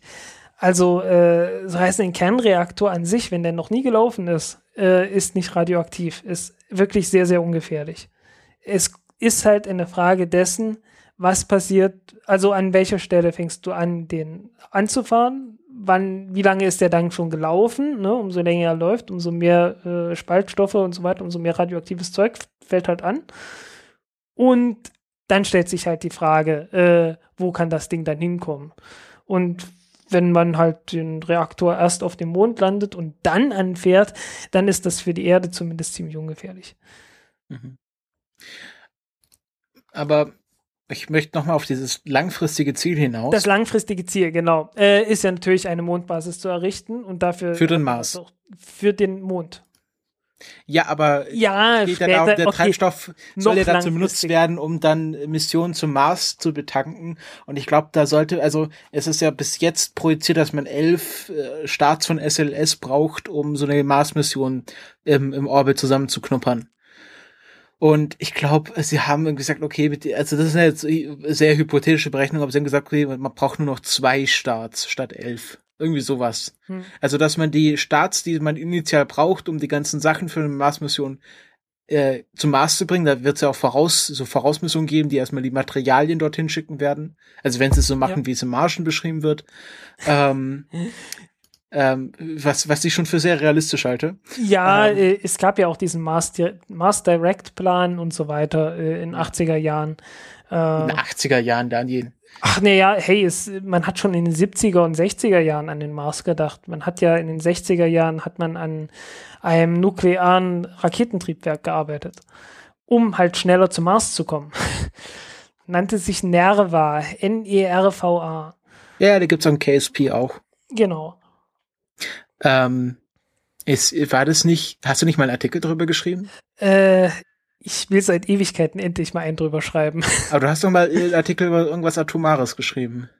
Äh, das kann sein. Mit diesem, mit diesem TED-Talk. Orion? Ach so, nee. ja, ja, ja, doch, genau, genau, Projekt Orion. Aber das ist eine ganz andere Geschichte. Das, das äh, führt jetzt zu weit. Das machen wir ein anderen Mal, okay? Ja. Ähm, ähm, ja, und dann, äh, ja, Ja, es ist also man- sozusagen man eine, eine, eine Esso-Tankstelle im, im, auf dem Mond, Ja. wo Äh, man sich dann seine so Eiswürfel will. abholt. Also im Grunde fährt man zur Esso-Tankstelle und holt sich seine Eiswürfel ab. Das ist so das Äquivalent auf der Erde dazu. Genau. Äh, Weil Eiswasser, muss man, muss man aber nicht unbedingt machen, weil äh, der schwerste Teil von äh, Treibstoff, von Raketentreibstoff, ist immer der Sauerstoff. Also die, die, Misch, die Mischungsverhältnisse von äh, Raketentriebwerken werden immer so angegeben in äh, Sauerstoff zu. Und der Sauerstoff äh, macht da immer den größten Teil aus. Also bei Kerosin ist es so zweieinhalb Mal so viel äh, Sauerstoff wie Kerosin. Bei Wasserstoff ist es, glaube ich, sechsmal so viel äh, Sauerstoff. Äh, bei Wasserstoff ist es so sechsmal so viel Sauerstoff wie Wasserstoff vom Gewicht her. So heißen, das eigentliche Gewicht macht immer der Sauerstoff aus. Und Sauerstoff, dazu braucht man kein Eis. Äh, man kann auch den Regolith, also das ganz normale Gestein, das da so halt rumliegt, nehmen und äh, ja, der besteht zu 40 Prozent, glaube ich, aus Wasser, äh, aus Sauerstoff. Sind halt irgendwelche Oxide, ne? So Dass man nur den Wasserstoff mitnimmt und sich den Sauerstoff am Mond holt. Genau. Äh, was man dazu machen muss, ist, äh, man nimmt die Steine und macht sie heiß. Dann bricht man halt die chemischen Bindungen auf und es wird ein Teil zumindest von dem Sauerstoff frei. Da eignet sich ja so ein Atomreaktor sehr gut, um Dinge heiß zu machen. Äh, nö. Wird der eigentlich von nicht. alleine heiß? Ja, der wird von alleine heiß, aber nicht heiß genug. Nee, äh, so. viel eleganter. Äh, du, du hast die Sonne und du brauchst bloß das Sonnenlicht zu bündeln und dann wird's richtig heiß. Also eine Lupe draufhalten. Genau. Eine Lupe, also Fresnel-Linse oder ein Spiegel oder irgend sowas in der Richtung. Das würde schon reichen. Und äh, naja, man, also ich hatte irgendwo ein, ich, ich habe das auch mal verblockt gehabt und äh, man rechnet sich so aus, naja, je nachdem, wie man die Technologie jetzt anwendet, kann man aus einer Tonne Gestein 20 bis 200 Kilogramm Sauerstoff gewinnen. Äh, höchstwahrscheinlich eher im unteren Bereich als im oberen Bereich gibt dann noch eine zweite Möglichkeit und dann wäre äh, Strom schon wieder ganz hilfreich. Nämlich, äh, du machst es nicht nur heiß, also das fängt dann an zu schmelzen, ne? Und die Schmelze, da hängst du jetzt rechts und links Elektroden rein und äh, betreibst Elektrolyse. Und äh, mit der Elektrolyse kannst du dann noch mehr Sauerstoff da praktisch äh, rausholen. Und da schätzt man dann so, naja, so um die 150, 100, 100, 150 Kilo pro Tonne Gestein kann man dann wohl rausholen. Also äh, ist eigentlich gar nicht mal so schlecht. Allerdings hast du dann Tagebau auf dem Mond. Wieso allerdings ist das ein Problem? Naja, irgendwann sieht man das. Naja, na ja, man sieht auch, auch der- auf der Erde viel. Also Ja, ich, ich sag halt nur, das, das ist dann halt so, ne? Also du hast dann nicht staubt das nicht, un staubt das nicht, nicht unheimlich? Also ich meine, Mondstaub, Ja. das ist. Ja, äh, das ist auch ein Problem bei der Landung. Also wenn du jetzt so eine Mondbasis hast, ne, und du, dann kommen so irgendwelche Raketen an, die haben keine andere Chance zu landen, als dass sie halt ihr Raketentriebwerk benutzen, ne? Alles, was da an Staub rumliegt, äh, wird dann halt, äh, wie man schon bei Apollo gesehen hat, in alle möglichen Richtungen verteilt. Und das mit ein paar Kilometern pro Sekunde. Also das sind Geschosse, ne? Äh, so heißt es, wird dir nichts anderes übrig bleiben, als dafür zu sorgen, dass, wenn du so eine Basis hast, dass die irgendwo landen, äh, und wo halt nicht so viel Zeug rumfliegt. Ich sag doch, Eisenbahnstation zum Äquator. ja, entweder das oder äh, du befestigst den Untergrund. Wie wär's damit? Äh, pflastern. Und dafür eignet sich dann halt dieses geschmolzene Gestein eigentlich auch ganz gut, weil äh, das, da ist dann kein Staub mehr drauf. Ja? Also du kippst es einfach wieder drüber, oder? Ja, so mehr oder weniger. Also du, du machst dann halt so eine Art Pflastersteine draus und äh, pflasterst damit dann halt ein Stück Mond. Und irgendwann ist der ganze Mond dann durchgepflastert. Ja, dann, dann hast halt dein, dein Lande, dein Landeplatz sozusagen, deine Landebahn. Mhm. Äh, außerdem, naja, ich meine, du, du hast dieses Zeug dann, ne? Du hast das Zeug geschmolzen. Äh, das fällt dann da irgendwie irgendwelche. tonnenweise, äh, tonnenweise halt an und äh, ja, irgendwas muss Sind da irgendwelche Ma Materialien drin? Kann man da irgendwie Eisen gewinnen? Natürlich, oder, oder? natürlich, das geht auch. Äh, da gibt's, ich hatte sogar gesehen, da gibt's ein Patent von lass mich lügen, 1905 oder 1908 oder sowas, äh, wo halt schon jemand patentiert hat, ja, man nehme einfach irgendwie ein Stück, äh, noch nicht mal Dreck, also einfach ein Stück Stein, äh, schmelze das, äh, elektrolysiere das und gewinne daraus halt dann Eisen. Äh, ich glaube, bei dem war es noch richtiges Eisenerz. Ja, ich glaube, bei dem Patent ging es darum, dass man halt Eisenerz hat. Äh, so das ist immer so gemischt mit, mit, mit, Sil mit Silikaten und so weiter. Und der hat dann halt vorgeschlagen, ja, man nehme halt das Eisenerz zusammen mit den Silikaten und schmelze das und dann äh, benutze man die, die Elektrolyse, um das Eisen zu gewinnen. Das würde auch funktionieren, aber es ist halt viel teurer als die Alternativen, also macht man das nicht, ne? Ja, aber auf dem Mond, ich meine. Auf dem Mond wäre das eine Möglichkeit, wenn du wenn unbedingt das, Eisen wenn man das eh schon machen es muss. ist auch eine Menge, es ist auch eine Menge Aluminium dabei. Kann man sich schicke Aluhüte draus basteln für die Mondstrahlung. Ja, für die Mondstrahlung oder äh, einfach um äh, leichte Raumschiffe zu bauen, weil dafür wäre Alu eigentlich total praktisch. Ja. Kann man das beim Mars auch machen? Also was passiert, wenn man da den Schmilz und äh, Elektronen hm, reinhält? Was kommt da raus? Sicherlich auch sowas in der Richtung. Also äh, ich, da ist auf jeden Fall eine Menge Eisen dabei, deswegen ist er ja rot. Äh, sollte auch Magnesium und alles Mögliche dabei sein. Mhm. Ähm, ja, also wie gesagt, also nach diesem Plan soll 2030 der, äh, der, der Minenbetrieb anfangen. Aber ich nehme an, dass das nicht passieren wird. Das wird nicht wirklich passieren. Äh, was ich sagen muss, ist, äh, die, äh, die, die listen dort eine ganze Reihe von Behörden in den USA auf, die halt, äh, wie halt so Dinge organisiert werden. Das fand ich jetzt wieder interessant. Da werde ich auch früher oder später drüber blocken. Äh, ja, also zum Beispiel, ne, es gibt, es gibt zum Beispiel diese äh, New Jersey, New York Port Authority, also die, die Hafenbehörde dort. Ja. Die, äh, das ist ein Riesending geworden irgendwann. Also eigentlich entstand das dadurch, dass da halt die, dass sich New Jersey und New York irgendwie nicht einigen konnten, wie sie halt ihren, den Schiffsverkehr am Hudson oder so, also an den Flüssen, die sie dort haben, äh, ja halt organisieren und dann haben sie halt staatsübergreifend so eine Behörde aufgebaut. Und äh, die haben jetzt auch drei Flughäfen und alles Mögliche und äh, haben Umsatz von, ich weiß nicht, sieben Milliarden. Also die haben einen Umsatz, der fast so groß ist wie das NASA-Budget. Ne? Äh, und es gibt noch andere Behörden, die dann halt möglicherweise auch ein Vorbild sein könnten für diese, für diese Mondbehörde, die sie da gründen wollen. Der große Unterschied ist natürlich, äh, diese Hafenbehörde ist, wenn man mal ganz ehrlich ist, sie ist irgendwie nützlicher für die Leute, ne? Für die meisten Leute. Mm, ja, aber ich meine, dann sind wir 2060, haben wir dann halt die erste Stadt auf dem Mond. Ja. Äh, ich, ich musste sagen, äh, wenn es um Mondlandungen geht, äh, kannst du mich an dem einen Tag fragen und du kannst mich irgendwann mal an einem anderen Tag fragen und du kannst die komplett gegensätzlichen Meinungen hören. Äh, das ist immer so, immer so stimmungsabhängig, ob ich gerade glühender Verfechter davon bin oder äh, gerade etwas pessimistisch bin. Äh, ich weiß es nicht. Also ich bin da, wie gesagt, äh, es, es gibt so Tage, da denke ich, hey, das brauchen wir unbedingt und äh, führt keinen Weg drumherum. Und an anderen Tagen, äh, ja, was bringt der Scheiß?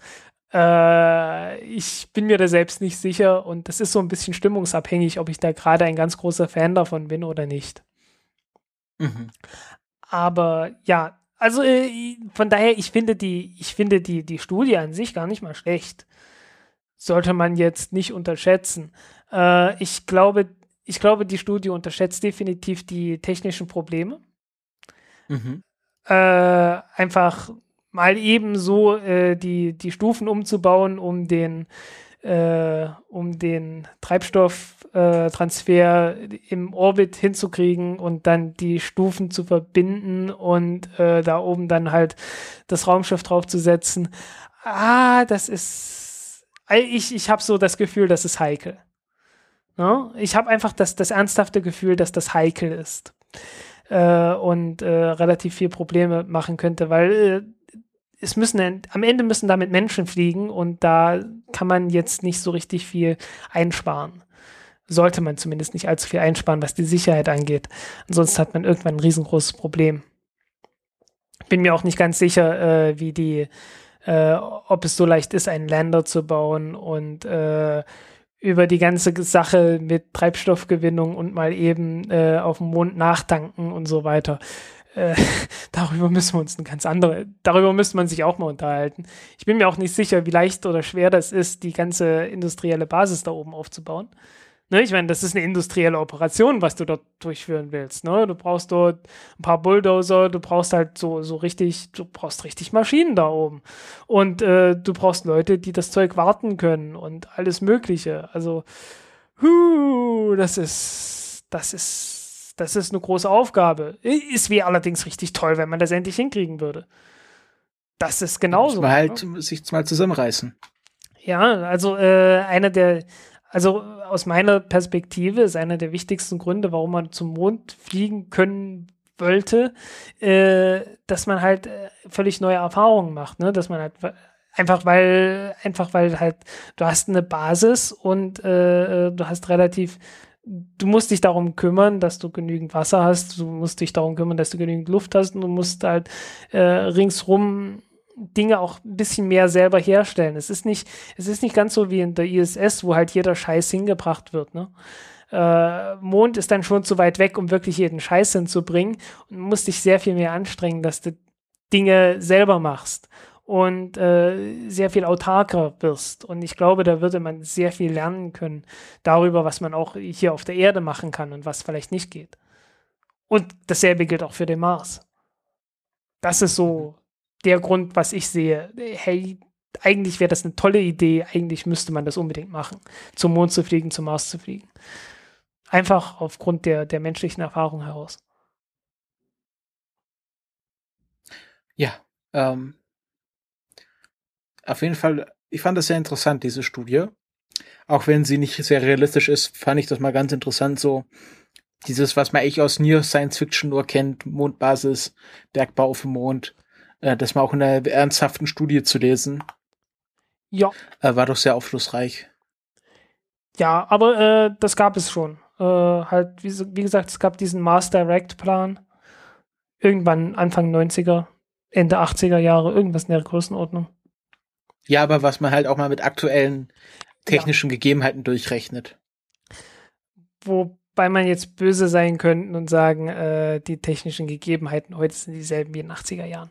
Aber naja. Ja. ich glaube, äh, wir machen jetzt an dieser Stelle mal den Sack zu. Ja, bevor ähm, mir noch die Zynismusblase platzt. bevor, bevor unsere Shownoter schlapp machen. Ja. Ähm, und bei dem bedanken wir uns natürlich ganz herzlich. Liebe also, Shownoter, ihr seid spitze. Danke, danke, danke. Ja.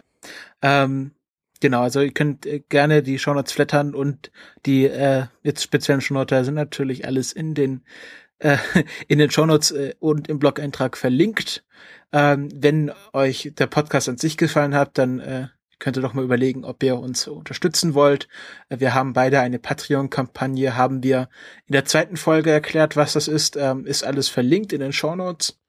Ja, ähm, ähm, ich habe mir, ich hab mir auch vorgenommen, zu allen Themen, die ich hier bespreche, äh, zu bloggen auf meinem Blog, was geht.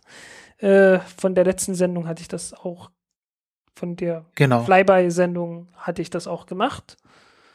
Und da hat man das alles nochmal schön verschriftlicht und äh, auch für, ist auch fürs Archiv ganz nützlich, wenn man Ja, und wenn mir noch was dazu einfällt, dann äh, schreibe ich das auch noch dazu.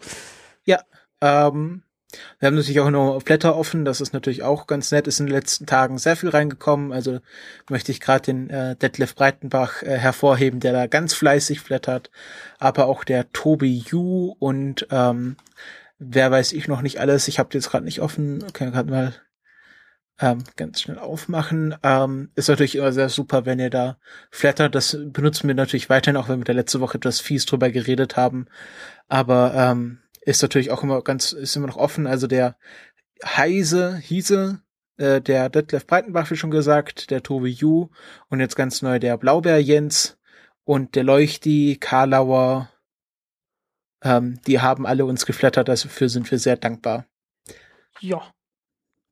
Ja, muss man auch mal erwähnen. Also, Definitiv. Also ja. wir, wir bedanken uns natürlich auch bei unseren Hörern. Ohne die Hörer und, und äh, es sind schon ziemlich viele geworden mit der Zeit. Äh, ja, vielen Dank. Also bedanken uns für alle, die, die uns weiterempfehlen. Also das ganz neu zum Beispiel der, ähm, der Warnhoff äh, von Warnochs Wunderwelt der, des Wissens hat uns in der aktuellen Folge empfohlen. Die Pod-Union hat uns in ihrem Magazin äh, empfohlen. Ähm, also das ist ganz toll. Also da, da wird man richtig immer ein bisschen rot, wenn man dann bei so Podcasts, die ja schon an sich einen sehr hohen Qualitätsanspruch haben und äh, in der Wissenschafts-, in der Podcast-Wissenschafts-Community ein hohes Standing haben, wenn die, äh, äh, wenn die äh, einen dann selbst empfehlen, das ist immer sehr schön. Ja. Genau, und wir sind jetzt auch in der Hörsuppe. Das ist äh, sozusagen die Hör zu oder RTV, je nachdem, wo man wohnt, also die, die Fernsehzeitung für Podcasts. Bei uns war Da es immer werden das Teleprisma. Genau, ähm, die, die, äh, die, äh, die hat einen sehr schönen Live-Kalender, wo man immer aktuelle Live-Podcasts äh, sehen kann, werden angekündigt äh, und da sind wir jetzt auch drin und der kuratiert das sehr schön und das ist sozusagen ein Ritterschlag für jeden Podcast, wenn er in der Hörsu Hörsuppe ist. Ja, äh, der Erik hat gerade vertwittert, die Raumfahrtpessimisten. Ich denke selber immer daran. Ja, wir sind ja, am Anfang waren wir jetzt die Space Shuttle-Pessimisten und jetzt machen wir alles schlecht. ja, wir, wir machen echt alles schlecht. Ja, wir sind die Raumfahrtpessimisten. Zumindest manchmal. Teilzeitpessimisten. Genau. Ähm, dann sagen wir vielen Dank fürs Hören. Vielen Dank für, fürs Live-Hören, wenn ihr live dabei wart. Ähm, entschuldigt nochmal die technischen Störungen. Es ist irgendwie sehr vertrackt und es wird in Zukunft alles besser, aber jetzt ist noch alles etwas äh, frickelig. Ja. Ähm, ja, und dann sagen wir auf Wiederhören. Auf Wiederhören. It was half past midnight, one chilly October Eve. A breeze blew down the moonlit lane, gold in the crunchy leaves. An eagle flew up overhead, cast a faint shadows, gray and blue. Up above her, an explosion that shattered the night in two. NASA bombed the